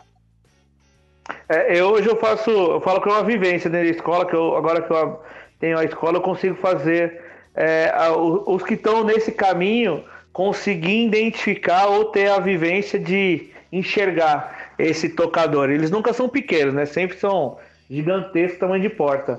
É, e a gente precisa identificar, esse espírito existe, né? Ele tá lá, né? Ele só não incorpora, não faz a mesma conexão, mas o, o espírito tocador tá ali, né? Da frente, atrás, dependendo de onde você precisa. Quando, quando um guia fala, é porque existe, né? De fato existe. É, deixa eu voltar um pouquinho aqui, Molina, na, que o pessoal tá falando aqui no chat, né? Que você falou assim, ah, não cabe, né? E o pessoal não- é, acho que interpretou mal na sua fala o não cabe o, o, o negro aqui, no caso de fala. Na verdade, você tá falando o inverso, não é? Não, tô falando de mim, né? O branco, não, não, eu que nunca não caibo na situação, né? É, isso É, aí. o, na- o meu lugar que é que eu deveria me, me colocar é fora desse contexto. Então não me cabe falar, mas eu tenho a necessidade hoje por, porque eu, eu identifiquei o meu caminho de vida. Eu tenho que fazer isso. né? Eu larguei o meu trabalho justamente para poder fazer o que eu estou fazendo hoje. Então não me cabe essa fala, mas me foi dado a autorização para que eu fale, independente da situação, e eu vou me colocar, mesmo não me cabendo né, é, na, em todo o contexto, mas é isso. É, eu acho que é, um, é é até um retorno. Eu mesmo, assim, eu sofro alguns ataques. Eu até compartilho muito. O Fábio tá comentando aqui, o Fábio é meu filho de santo. Eu já até comentei com o Fábio algumas vezes. A pessoa fala assim: você é muito branquelo pra falar de macumba. Eu concordo, É. cara. Eu concordo. É, em vários aspectos eu concordo. Realmente é uma opressão muito gigante que, que há em cima disso. tá? É, mas o, o, o, o não caber ainda não quer dizer que a gente não seja preparado para isso, né? É, a gente É, não tem. reconhecer, reconhecer a história quer dizer que a gente entende o que foi feito E, e tem que levantar essa bandeira ainda mais, né? né? Não só o meu lugar como branco, que eu nasci branco, mas vim de família nordestina, minha avó era índia, minha bisavó era índia, né? Veio do Nordeste, teve a, a feliz é, compreensão de achar o meu avô que era italiano e aí sim esbranqueceu a família, mas né, por um carga d'água, tava no caminho, né? E defender a bandeira, ah, porque hoje eu sou branco, beleza, mas e a minha ancestralidade? Sim. E minha família que ainda é viva, né? Que veio do, do Alagoas, da Arapiraca, minha avó que fugiu do Lampião, minha, minha, minha avó hoje conta a história que minha bisavó contava, quer dizer, isso não conta, né? Porque hoje eu tô é, sem tomar sol, tô branco, literalmente. É, sou pobre, mas também eu não estive em condição é, de, de comunidade, né? Apesar de morar perto de uma, eu não posso falar. Posso, estudei para isso e eu vou meter marcha, quero, quero nem saber. Ah, eu ouvi uma coisa só no discurso aí, Arapiraca, aquele que ganhou, né, do Palmeiras, não era? 6 Era a, esse mesmo. 6 a 0 Vamos mudar de assunto? Próxima pergunta. Próxima pergunta, por favor, aí, Luiz. Ai, meu Deus do céu. Douglas, você foi excelente. Próxima pergunta. Peraí que agora eu não tô conseguindo. a, a, a, a Erika também, né, cara? A Erika, a, mam- a mamãe da Erika é da, da, da terra nervosa, né, fia? Minha família, está dizendo? Sim, sua mãe. Minha mãe, meus pais são cearenses. Nossa, com muito orgulho. Meu avô, o meu caçundé, veio do meu avô, né? E meu avô era um, um negro, né? E, e minha avó era branca do, do olho azul e o vô negão, entendeu? Então, o caçundé que eu, enfim, carrego aí, graças a Deus, é do meu avô. Meus pais são do Ceará. Inclusive, eu já até tentei pesquisar essa origem do caçundé aí e nunca achei. Se alguém porventura souber, me diga. Mas eu acho que é do Ceará mesmo. Cara, eu acho que essa mistura brasileira é a coisa mais incrível que existe. É, a gente viaja pelo país e a gente encontra tanta riqueza cultural. Não tem em lugar nenhum do mundo, cara. A- Aqui, é verdade. a gente encontra a Europa, a gente encontra os nativos brasileiros que já eram diversos aqui culturalmente, a gente encontra diversas nações africanas aqui dentro também. Cara, num país só, encontra tanta diversidade, por isso que a gente é tão espetacular, né? Com, com musicalidade, com cultura e, e outras coisas mais, né? É, pena que a gente não, não, não deu um valor ao merecido a isso, né? Não entendeu ainda, né? Não entendeu como Não é, entendeu. né? Não entendeu. Apesar da gente é, é, viver no país hoje em dia organizado por brancos, a gente não entendeu que o nosso país é negro. A gente não entendeu. Não entendeu. Não entendeu. Exatamente. Então, é, é isso que eu falo. É, eu tô aqui falando de, de corimba, assim, e, e eu toco há um tempo, é, vamos dizer, eu, eu entendo um pouquinho, mas eu não tenho outorga nenhuma para falar sobre isso, entendeu? É, é algo assim que, é que eu converso, que eu falo, mas é, querendo ou não, eu tô roubando espaço. Eu, eu tenho consciência disso, né? É, mas aqui todo mundo É, tem, eu- tem espaço, Douglas. Fica tranquilo que o papo é muito democrático, cara. Não, não, com certeza, não tenha dúvida. É, mas é realmente aprender, é abaixar a cabeça e, e sempre aprender, né? A, a gente está aqui para aprender, mas, é, mas é, querendo ou não, é, é, algo que, que não deveria, deveria estar muito mais enraizado, né? Dentro do, do nosso país, dentro do, da nossa sociedade, e infelizmente não, não está, né? E, e a gente, como como branco, eu como branco, não, não posso, não- eu não tenho outorga para falar, para impor nada, né? Mas eu tô aqui né, é, no, no que eu posso para tentar para tentar conversar, para tentar falar, né? Mas impor e, e- e inter- entender mesmo do assunto é, é realmente quem passa, né? Sim, sim. Com certeza. Com certeza. Luiz, vai. Vamos lá. O Léo Mironga Percussão pergunta: A curimba barra tambor barra atabaque influencia muito na hora da incorporação? A gente já respondeu isso aí, né? Respondeu muito? Respondeu. influencia muito, né? Quando não tem, o negócio vira outra coisa, né? Quem tá acostumado com o tambor vai, vai penar um pouco para incorporar se não tiver sem. Próxima Sim, pergunta. Quer falar, Erika? Pode falar. Não, não, não, Luiz. Ia ser mais do mesmo. Pode, pode tocar. O Nem Entendi. Qual, qual o melhor tratamento para o couro da curimba? É verdade que precisa passar dendê? Tem um ranço disso, cara, se soubesse. Dendê. Dendê nada mais é do que um, um ácido, né? Para isso falando do couro, né? Não tô tirando a possibilidade de que ele seja no ato litúrgico lá dentro da gira, ele não pode ser usado. Mas para tratar o couro, eu não indico e na verdade eu desaconselho, né? Porque o, o, o dendê ele vai quebrar todas as fibras que o couro tem, né, de origem animal, e ele não vai fazer o tratamento. O que, que eu tenho? Aí que para poder ativar esse poder do dendê que dizem que tem, eu vou ter que esquentar, né? Eu coloco no sol, ou eu coloco uma vela, ou qualquer coisa, porque o dendê de fato ele não tem nenhum poder para tratar. Eu uso, elucido muito falo assim: você já viu alguém passar dendê no banco de couro da BMW? Não. Por quê? Porque, porque estraga, né? Ninguém passa dendê na pele e vai falar, tô hidratado, sai pro sol. Né? Então, eu hoje, na, né, nos atabaques, eu uso a banha de ori, né, a manteiga de carité, e ela funciona muito para esse tratamento, né? É, e eu uso para tratamento de couro na, na, na curimba da escola o gel que passa é, em cinto, sapato, banco, aqueles que vendem em, em loja de carro ou posto de gasolina, esse gel ele serve para tra tratar o couro, né? Ele não deixa que as fibras se rompam, não deixa que as fibras ressequem, é onde faz que com que o couro rasgue, né?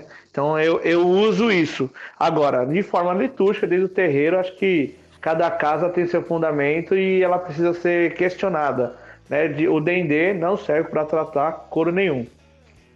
Bom, pois eu sempre usei dendê.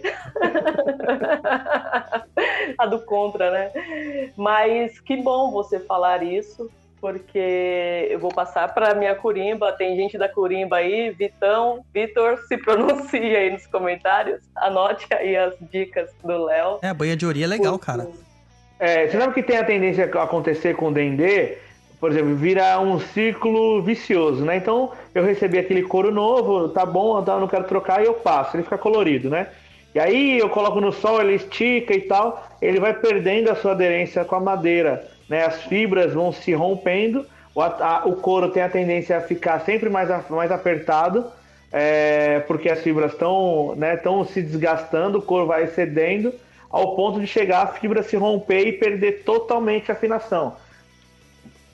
Muitas das vezes o couro nem acaba rasgando, né? Mas a fibra dentro dele já não aceita. Então você pode apertar, apertar, vai acabar a rosca. Às vezes outras pessoas colocam outro parafuso para ter mais aperto e o negócio não funciona. É o dendê. O dendê ele desgasta, né? Ele, ele é, é um ácido é, pro couro, né? Porque é um, um couro animal, ele vai perder a fibra. Então, passa a banha de ori, porque aí, energeticamente, né? Ele, ele tem a tendência a diminuir a frequência, né? Aquilo que a gente faz, que os pais de santo aí estão aí de plantão para fazer a, o batismo, né? Põe a banha de ori. Hoje coloca o azeite, né?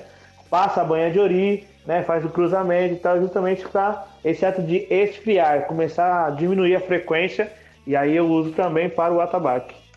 E tem uma outra coisa, Léo, que me, me corrija aí se eu estiver errada, né? É, mas que eu aprendi que foi o seguinte, em relação à afinação do atabaque também, né? Que eu aprendi afinar o atabaque em X, né? Senão você acaba afinando muito um lado e depois para puxar você acaba entortando o couro.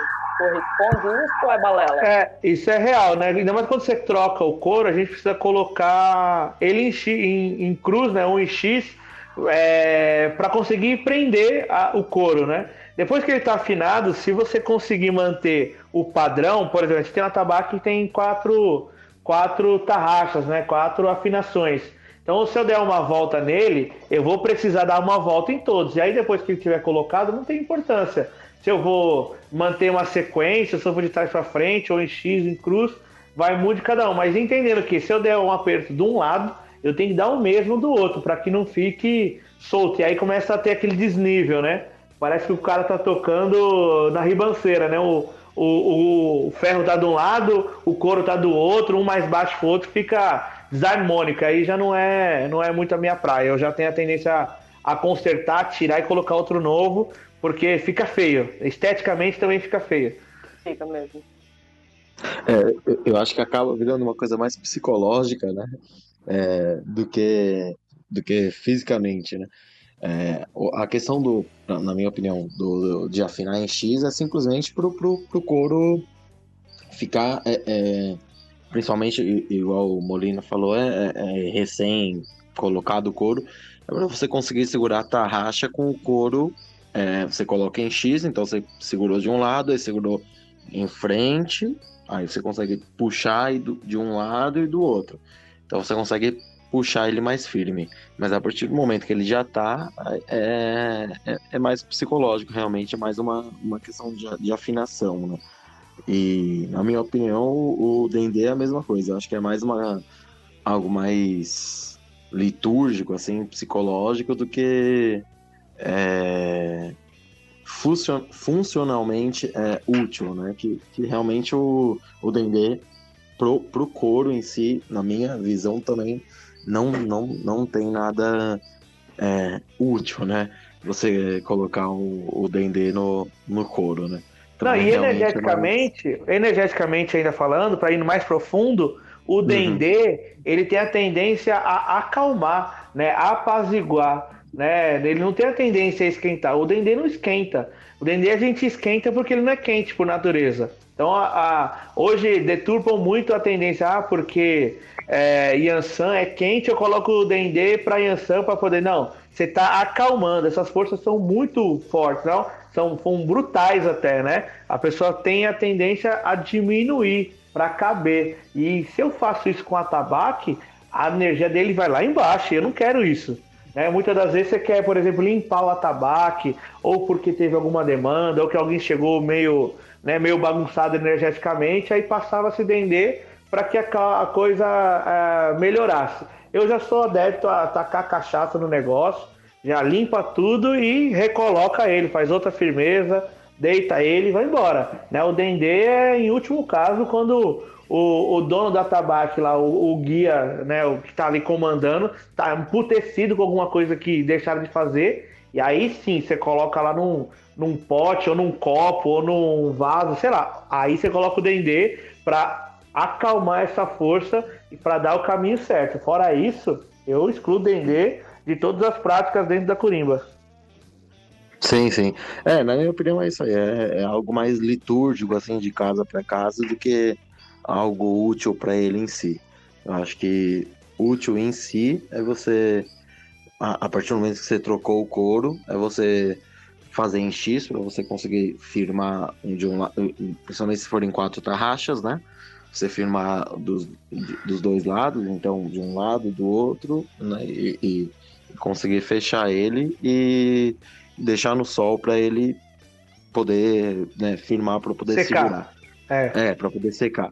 Agora, dendê, é, uma vela, uma pemba e tudo mais, aí para mim já, já é algo mais litúrgico e de casa para casa e É. aí você tem que, na minha cabeça, o, o, o corimbeiro tem que respeitar a casa e e botar para frente. Ou se ele tiver a sua própria e a casa aceitar a, a, a liturgia do, do Ogã, do corimbeiro que tá ali, tocar para frente, né? Top. O, Próxima pergunta. o Fábio Fala aí. tem comentou aqui, ele deu um superchat, muito obrigado, mas já era a próxima pergunta do- da pauta, Fábio. É, foi. Chazinho de alface pra você, hein, filho de santo. Ah, ele quer saber, né, se o atabaque. Qual o tipo de couro que se usa no atabaque, né? Se tem algum tipo de ritual no animal que será usado o seu couro e tal. As coisas. Cara, é muito louco a gente falar de imolação, né? E a maioria das pessoas não tem. Ah, eu não compacto com isso, né? Pronto. Você usa tabaco na sua casa? Usa. Então você está compactuando com a imolação animal, né? O tipo de couro que usa no tabaco: cabrito, né? Cabrito, em alguns lugares, carneiro, boi, vaca, bode e búfalo, né? São os que eu conheço aqui que a gente consegue usar para tocar dentro, dentro do ritual. É, E que ritual seria esse? Bom, primeiro é o sacrifício, né? O boi não ia doar um pedaço da perna dele para fazer um, um couro, né? O ritual primeiro seria a consagração desse animal. Aí hoje a gente não tem mais essa, essa, possibilidade aqui, que a gente mora num centro né, comercial. São Paulo, centro expandido, já não tem isso. Então, ele precisa ter procedência. Esse couro, geralmente, a gente pesquisa com procedência desse couro. Hoje eu, eu uso o couro de, uma, de um parceiro que virou parceiro meu agora, né? Que ele tem um tratamento diferente, sabe a procedência, sabe como é feito. É, e o ritual é de casa para casa, né? É complicado né, eu colocar um ritual aqui, porque pode vir de encontro com qualquer outra coisa que alguém não cultue aí. Mas é isso. E existe uma possibilidade de ter alguma coisa é, artificial? Ou tem não, nenhum, nenhum, nenhuma possibilidade. Né? Para culto dentro da religião, nenhuma possibilidade. O tabaco É, ele tem- compõe, ele é composto por elementos, né? Tanto vegetal, mineral e o animal ele precisa compor é, de qualquer forma para isso. Troquei, que é o que geralmente acontece. O pessoal compra um timbal lá e o couro é, é, o, o- a pele é sintética, né? Então a gente perdeu totalmente essa ligação, esse elo que a gente precisa ter com esses elementos para ter a transformação do ar aí. É, isso dentro da religião. né? Eu, eu, eu tô no impasse aí com um aluno, por exemplo, que ele é vegano e ele toca em couro, mas ele quer comprar um que não seja de origem animal. Falei para ele, é quase que impossível isso acontecer dentro de uma religião que, desde os primórdios, é usado o animal para todos os fins, né? E aí não tem como fugir disso. Tem que ser animal. Para ter a, a, a- energia movimentada nesse padrão, precisa ser de origem animal. Perfeito. Ó, essa é uma boa questão, hein, Molina? Você pegar um aluno vegano num caso desse é uma boa questão, hein? Tenho, Nunca, tenho. nunca, passei, nunca passei por isso, mas é uma boa questão, hein? É, Eu pergunto direto para ele, né, com o que, que ele acha de certas algumas coisas e tal. A família dele, ele é o único vegano e eu pergunto direto, o que, que você acha disso? Como é que você faria isso? Porque eu preciso entender o lado do outro, né? Ele, ele não exclui é, a religião, tanto que ele não professa tanto por conta des- desses questionamentos, desse uso animal que é latente, independente, né? Se fala assim, ah, eu não faço imolação, não, não faço pro meu Exu. Aí eu pergunto sempre, mas se a sua casa faz a feijoada para algum? Ah, faz, pronto, acabou. Ah, mas sua casa tem atabaque? Tem. Então, você, você só está terceirizando um serviço que deveria ser sagrado, né? E tá tudo bem, não tem problema. Eu tenho uma, uma filha que é vegana, é a que menos sofre com os preceitos de comida. É, top. Cara, eu, Eu? sofro É. muito. Eu, eu tenho gira amanhã. E eu já tô com vontade de comer hambúrguer hoje. Uma pizza de, de calabresa com bacon. Nossa, Ô, nossa. Douglas, você não pediu um Doc Burger hoje? Não, mano, eu tô da... Já tô no estresse Meu- aqui. Meu problema é cerveja. Cerveja não tem carne, mas tem álcool. Esse é o meu problema. Ué, e se tomar sem álcool, não pode? Ah, mas Aí aí, tem não tem graça, graça, né? Tomar É, cerveja é. sem álcool é tomar café, é café sem, sem cafeína. Sem não dá, cafeína, não dá. é. Ah, eu, eu não sei, né? Eu não bebo cerveja, então. é, não sei Eu também se não curto muito, não, então eu nem ligo. Mas a carne, pra mim, é, é, é- Nossa, é péssimo. Eu sofro muito, cara. Você é doido. Vai lá, Luiz. Beleza. Vamos para a próxima pergunta que foram feitas por várias pessoas, tá? O Nem Entendi, o Des, Des Cool Kid, o Emerson Santana, a Sara HFB2 e o Christian Moreira. E o Juan também. E o Juan também? Sim. Curimbeiro barra tabaqueiro incorpora? Opa, por que não? Boa pergunta, hein? Questão É. é, polêmica, Olha, hein? eu vou falar, depois de. Eu, eu toco desde os 13, quando eu tinha mais ou menos de 19 para 20 anos tocando. Eu passei mal e pulei, voei o atabaque, né? Encostei na janela e chegou uma hora que eu não vi mais nada. E quando eu voltei, estava no meio do terreiro e disseram que eu tinha incorporado. Não foi minha vontade, mas sim, hoje eu incorporo. Né, já tenho uma vivência um pouco maior, mas não é muito meu gosto, não. Não curto muito, não. É, quando Bom. eu fiquei, fiquei quase quatro anos, né? Três anos e meio, três anos e alguma coisa na Corimba, até chegar um momento onde, de fato, a- até então eu fiquei, é, iniciei assim, né? na- e, e eu não não incorporava, nunca tinha, digamos, tido uma incorporação 100%, né? Sempre irradiação e muita dificuldade mesmo de sincronizar. E foi na Corimba que a, a incorporação começou a se mostrar de uma maneira mais frequente, frequente até o momento onde de fato eu tive que ir para a linha mesmo. É, enfim, pra, incorpora. Alguns, né? Quem tem mediunidade de incorporação, incorpora. Vai incorporar, é. Bom, eu vou falar por mim, eu nunca incorporei, eu não, nunca senti a, a necessidade. Vamos trabalhar Nunca- essa espiritualidade. Eu, eu- tô bem onde eu tô, Molina. Deixa- de- me deixa aqui. Me deixa quietinho no, no meu canto. Eu acho assim, eu acho que é, a Umbanda não é, na minha opinião, não é fechada. Eu acho que pode incorporar, não tem problema nenhum. É, mas eu é nunca senti regra, né? necessidade.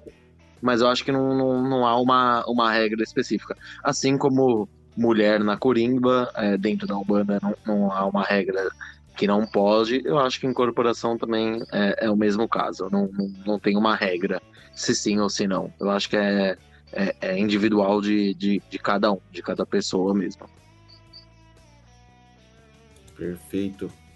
Mais alguma colocação? É só pra dizer cima, não. pro Juan que ele não vai fugir, não, cara. Vai corimbar no começo e depois vai incorporar sim, senhor. Vai incorporar, boa, boa. Juan, eu, eu queria mandar um recadinho pro Juan. Eu, eu adoro, o, adorei ouvir o Juan tocando e cantando. Ele tem uma voz muito bonita. E aí, Juan, Aqui. ganhou fãs, cara.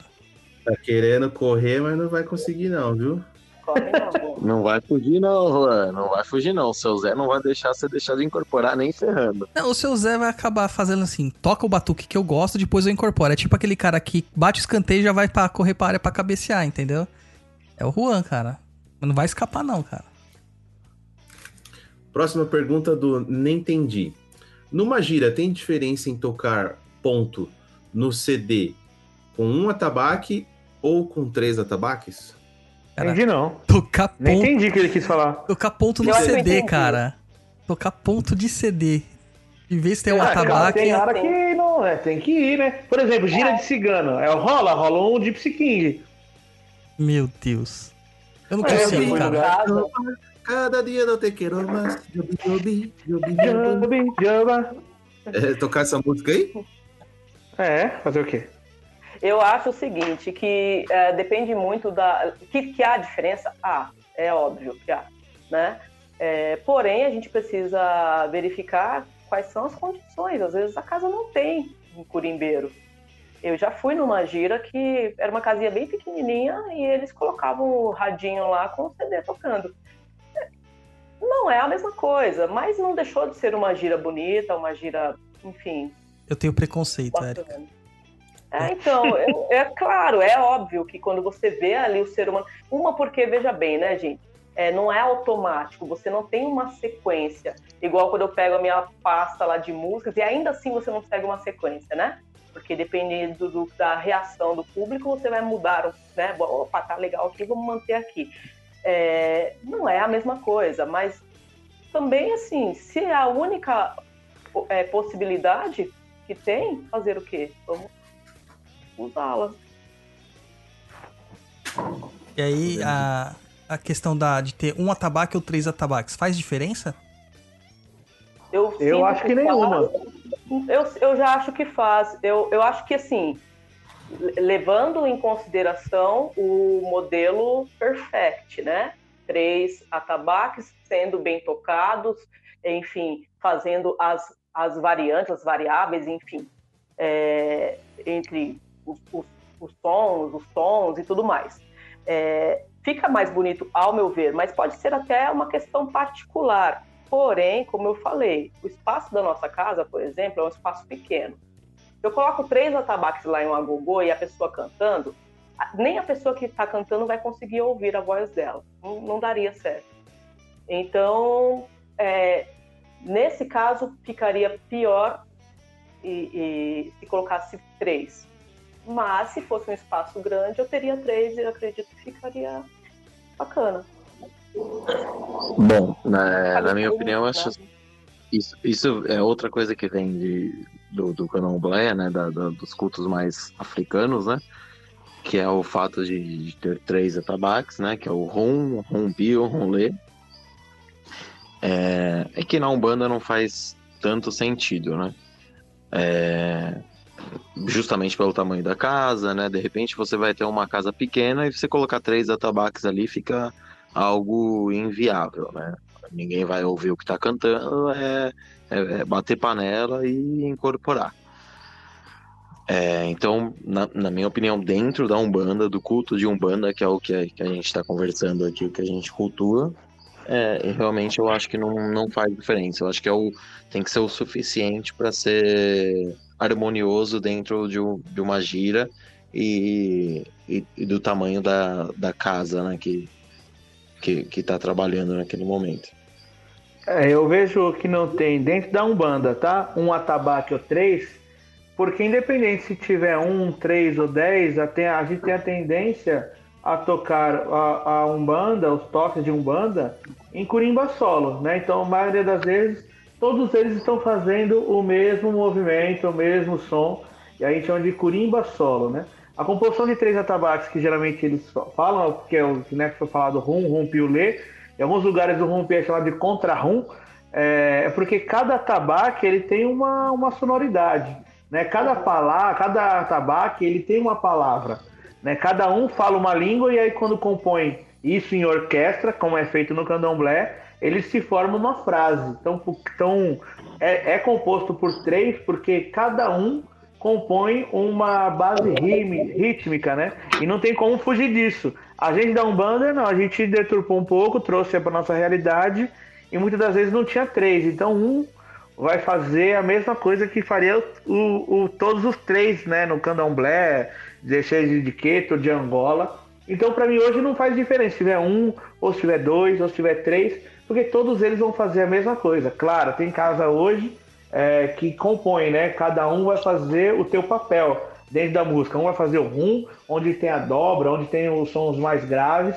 O, o médio vai fazer a base e o lê vai vir numa média, né? Não fazendo tanto floreio. E hoje na Umbanda não, cada um, cada um faz é, a mesma coisa, né? seja o day, 3, 10, 15, é, é, a, é a mesma sonoridade. Então por isso que tem três atabaques aí, ou um, não vai fazer nenhuma diferença. Claro que todo mundo, quando entra dentro para a corrente, tanto do atabaque, faz total diferença, né? Por conta do envolvimento, por quantidade de, de som, mas em ordem rítmica e energética é a mesma coisa, não muda.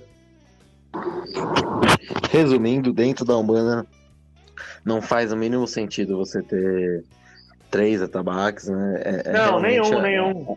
É, é realmente a questão rítmica, né? Dentro do, daquele terreiro, né? Sim.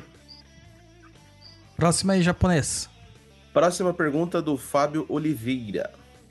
É, mas mesmo não sendo feito um ritual de abate, qual a força do produto final? Faça um ritual para uma Uhum. pele morta?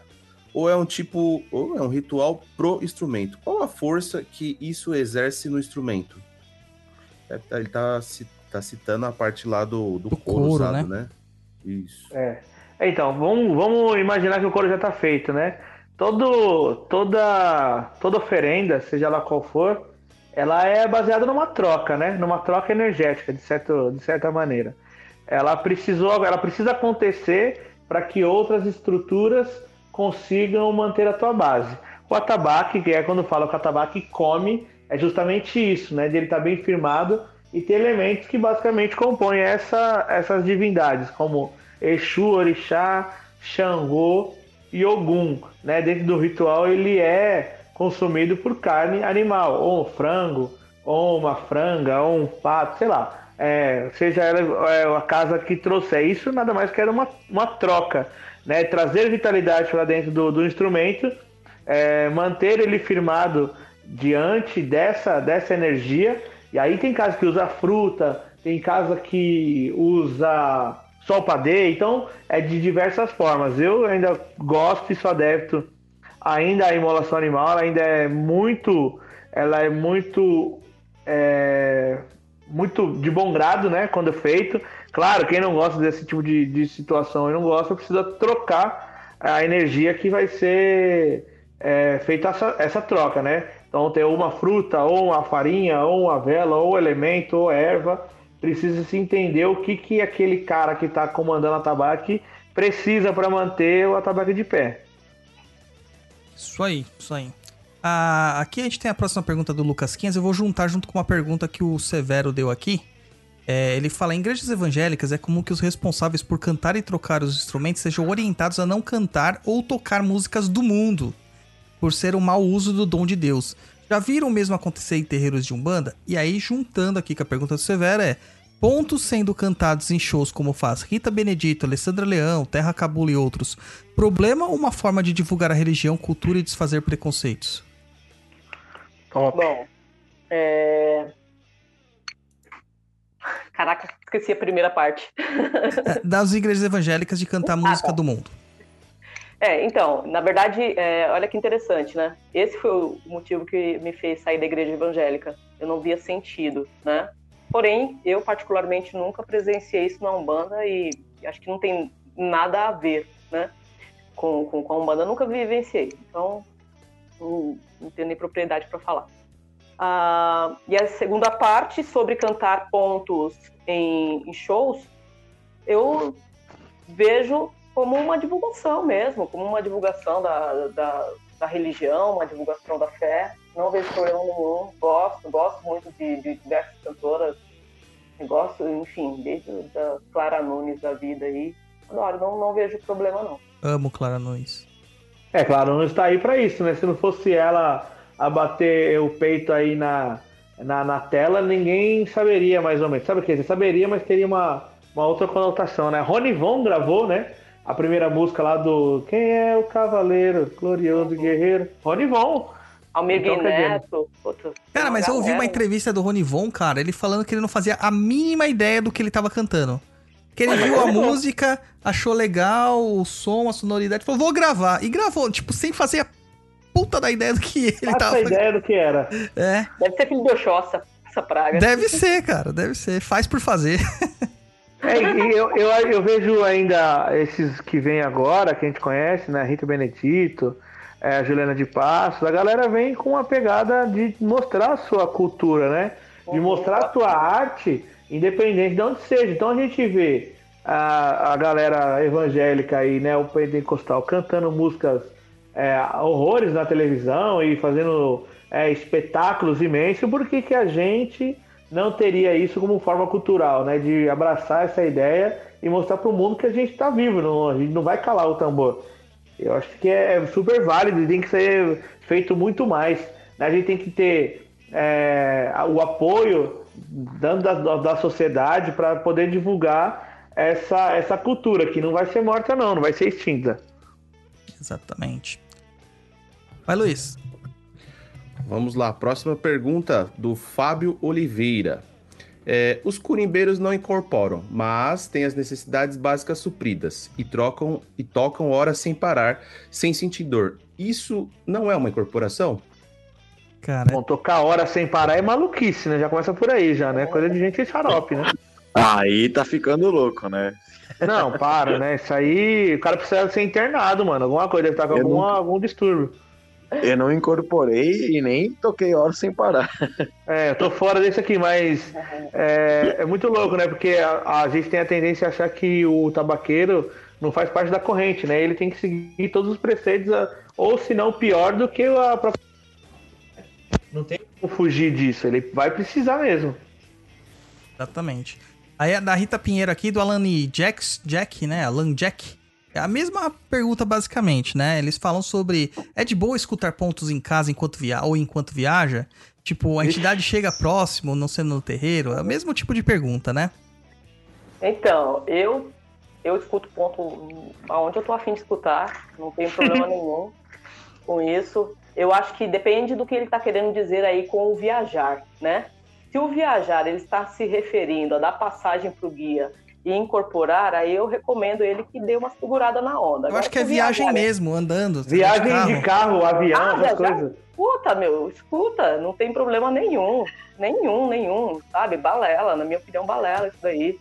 Vai fazer uma faxinona ouvindo uns pontos de anção, rapaz, você tira pó até do, do inferno. É, eu, sou, eu tô ferrado, porque eu escuto ponto o dia inteiro, é, é no, no carro, é tomando banho, é então, assim, eu ainda falo pra galera, mas minha mãe de santo falou que eu não posso porque eu trago energia para dentro de casa. Eu falei, mano, a ideia é essa, né? É de trazer essa energia pra perto da nossa vida. Agora, uma coisa. E não somente quando tá no terreiro, mas assim, não é algo ruim, né? Eles, eles levam isso como algo ruim. Eu, eu, eu, eu acho que essa pergunta também, ela tem um outro lado, que é o seguinte, às vezes a pessoa está iniciando numa corrente, às vezes a pessoa não está bem, equilibrada mesmo, e aí naturalmente ela vai ouvir aquele ponto, e aí não é questão, não é o problema, o problema não é o ponto, o problema infelizmente é a falta de estrutura e de equilíbrio que essa pessoa está. Então pode acontecer dessa pessoa dar margem, né? Assim como incorporar depois que bebe, entendeu? Então, nesse caso, se, se a pessoa está nesse estágio, é preferível que ela evite, para não. E até ela ficar mais firme, mas eu não vejo que seja o ponto o problema. Em si. a- Eu acho que tem que ouvir, tem que. A de Santos que lute. Então, é complicado falar isso, entendeu? Eu acho que fica complicado, porque aí Eu- você vai trazer. A gente não é pai de santo, né, né Mourinho? Não, não tô nem aí, ele que É. lute. Ai, tava ouvindo aqui e virou em casa. Se vira, o, o Douglas vai lá atender você, tô nem aí. Eu não me pessoal importo, que não. se vira, né? Pode, pode É. ouvir ponto. Mas na hora do carrego também não tô junto. É brincadeira. Eu acho assim, na minha opinião. é, o ponto é uma música. É isso. A partir do momento que você coloca uma, uma intenção, ele vira um ponto. A partir do momento que você está escutando, viajando, está escutando no carro, em qualquer outro lugar, é uma, é uma música como qualquer outra. Então é, é muito da sua intenção. Agora, se você está escutando, é, mentalizando o seu guia, quem incorpora, né? Mentalizando o guia, mentalizando né, é, alguma coisa que você está precisando, aí é, é algo que, que, que você tem que se pensar se, se ali é o momento e hora. Agora, fora isso, é simplesmente uma música. Então, bora escutar. É isso. E afinal de contas, é, é, é muito bom pro curimbeiro quando todo mundo sabe cantar. Desde que bata a palma certo, né? Porque palma errada ferra todo mundo, né, Maurício? Você é louco. Manda para tabaco e fala, "Me vê, ou canta ou bate palma. Os dois tá ruim, para. Exatamente. Vai, Luiz, próxima aí. Próxima do Fabrício Zogby. Pode estar cantando um ponto de uma entidade e chegar outra? Bom, se for da mesma linha, acho que pode, né? O ruim é estar tá cantando ponto de Exu e aparecer Yansan na, na parada. Aí tá alguma coisa de errado. Então, mas eu acho que pode acontecer. Eu acho que pode acontecer por alguns fatores. Às vezes, vamos supor, ah, vou dar um exemplo aqui. Se o Ogan, ele se confundiu no que ele sentiu ali, de repente, ah, nossa, tô olhando, eu acho que é o Oxum, que era Iemanjá. Entendeu? Eu acho que pode acontecer também. E tá tudo certo. Eu acho que também tem que tirar um pouco dessa coisa de ficar condicionado a incorporar só quando tocar, entendeu? Então, você pode se incorporar um guia de uma outra linha cantando para uma outra, sem problema nenhum. Isso até acho que acho fala muito sobre um, um- um- sobre o teu- a tua evolução também. Aconteceu comigo, faz, não faz nem muito tempo, faz que umas duas semanas. Tava tendo um batizado, se não me engano. É era camarim de caboclo, não me lembro. Faz duas semanas eu não me lembro, né? Pra você ver o estado que eu já tô, né?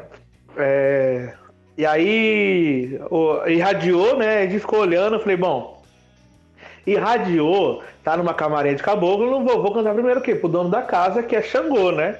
E tá cantando, cantando e não é. Quando foi, era né, o Oxóssi, tava lá. E aí trocou no mesmo, no mesmo ponto, trocou-se a cantiga e aí é, somatizou aquilo que já estava acontecendo. Mas de fato acontece, lógico, né? A gente. Eu falei, mas tá vendo? Eu falei que não era. Eu falei, mas eu prefiro cantar pro dono da casa e errar do que ser ele e eu fazer errado, né? Fizer errado. Aí eu acho que a, a cobrança vai ser muito maior, mas a cobrança minha, né? De ter errado nesse ponto. Mas tá, foi tudo certo, deu certo. Não, vida que segue. Vai lá, Luiz. Próxima. Na Umbanda nada é regra, né, né pessoal? Na Umbanda nada é uma regra escrito na, na pedra, né? É, e quem tenta escrever erra, né? Esse que é o problema. Exato. Exato. O Lucas Paul. Pontos cantados que mencionam uma entidade servem para todos os espíritos que carregam aquele nome ou cada entidade tem seu ponto específico, mesmo pertencendo à mesma falange? Ah, já foi. É, é engraçado, né? pra tudo, Lucas. Geral, cara, geral. Se você canta pra rompimato, vem todos os rompimatos. Se canta pra cobra coral, vem todos os cobra coral. Só não pode acontecer isso aí que a gente falou, né? Se cantar pra preto velho, vir Exu. É, e aí alguma coisa tá acontecendo tem que falar com essa entidade, né? Mas assim, esse apego de falar esse ponto é meu, é, ou não vou deixar ninguém vir, ou não vai vir ninguém, só, só aqui mesmo, né? É, exatamente. Tem que desapegar, tem que desapegar. Bom, minha gente. Pode falar, Douglas. Opa. Douglas caiu? Fugiu? Tem alguém? Não, não. Achei que ele tinha comentado alguma coisa. Não foi eu, não. Não, então beleza. É o, Não algum, eu, obs- algum obsessor, mano. Ai, ai. Então, é isso aí, minha gente. 3 horas e 20 de programa aqui, tá bem extenso, bem extenso mesmo. É, a gente vai encerrando por aqui, mas antes de encerrar, eu queria pedir pra Érica e pro Molina cada um tocar mais um pontinho aí. E depois a gente faz o jabá de vocês. Top. Beleza. Vai, Érica, sua vez. Tá bom. Vou tocar um pontinho aqui pra Nanã. Esse pontinho a gente canta na abertura dos trabalhos. A gente sauda todas as linhas. Nossa, desculpa. Ai, o fio voou aqui. Vai. Me dê a benção, minha mãe, nanã.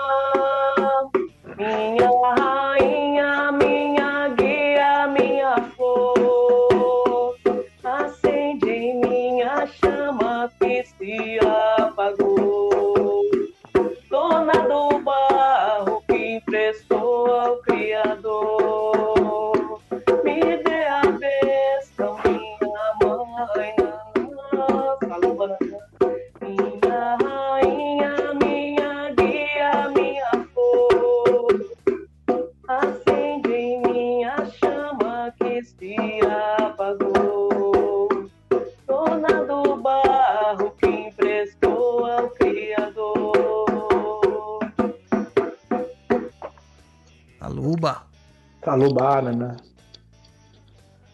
Então bora, minha vez? Bora lá.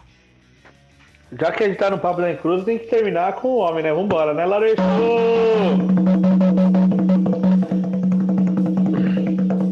Levei uma garrafa de pinga na igreja pro padre benzer. Sacristão virou e disse: Na batina do padre tem dendê. Levei uma garrafa de pinga na igreja pro padre benzer. Sacristão virou e disse: Na batina do padre tem. Tem dendê, na batina do padre tem dendê, na batina do padre tem. Na dendê, olha lá. Dendê, na batina do padre tem dendê. Levei uma garrafa de pinga na igreja pro padre benzer. Sacristão virou e disse: Na batina do padre tem dendê. Tem dendê, na batina do padre tem dendê. Tem dendê, na batina do padre tem dendê. Laroie! Exuei. É isso aí. Vai agora, falem aí o seu. Como a gente encontra você, mãe Érica de Oiá? Opa! Bom, gente, é o seguinte, primeiro eu vou falar sobre o nosso terreiro, né? Quem quiser, depois que passar a pandemia, porque agora tá fechado, conhecer a nossa casa. Nós estamos em Mogi das Cruzes, tá? A nossa casa chama-se Casa de Caridade Santa Bárbara e Santana e fica no alto do Ipiranga, tá? Quem quiser procurar no Facebook, nós temos a nossa página lá. Casa de Caridade Santa Bárbara e Santana. E eu também estou no Insta. Aí já não tem nada a ver com Mãe Érica de Oiá, tá? É, com o Desembaralhando Underline Tarô, tá? Eu trabalho como taróloga, como terapeuta, holística. Então, de vez em quando a gente faz umas lives. É um, um canal que eu procuro levar com bastante humor, mas é claro que é um, é um trabalho bastante sério. Então, Desembaralhando Underline Tarô segue lá que eu vou, vou gostar. Vou curtir. Beijo. É minha personal taróloga, viu, galera? Top. Manda aí, Molina. aqui. Põe aí no seu, no seu currículo. Manda aí, Molina. Fala aí. Bom, vocês me encontram no Instagram como Batuque Molina ou a escola Batuque de Lei, né? Direto arroba Batuque de Lei ou Batuque Molina. É, e a escola fica localizada aqui no Carrão, em São Paulo, pertinho do metrô. Ah, tem algumas turmas já acontecendo presencialmente. E em breve lançaremos o curso online lá na plataforma. Então acompanhe aí.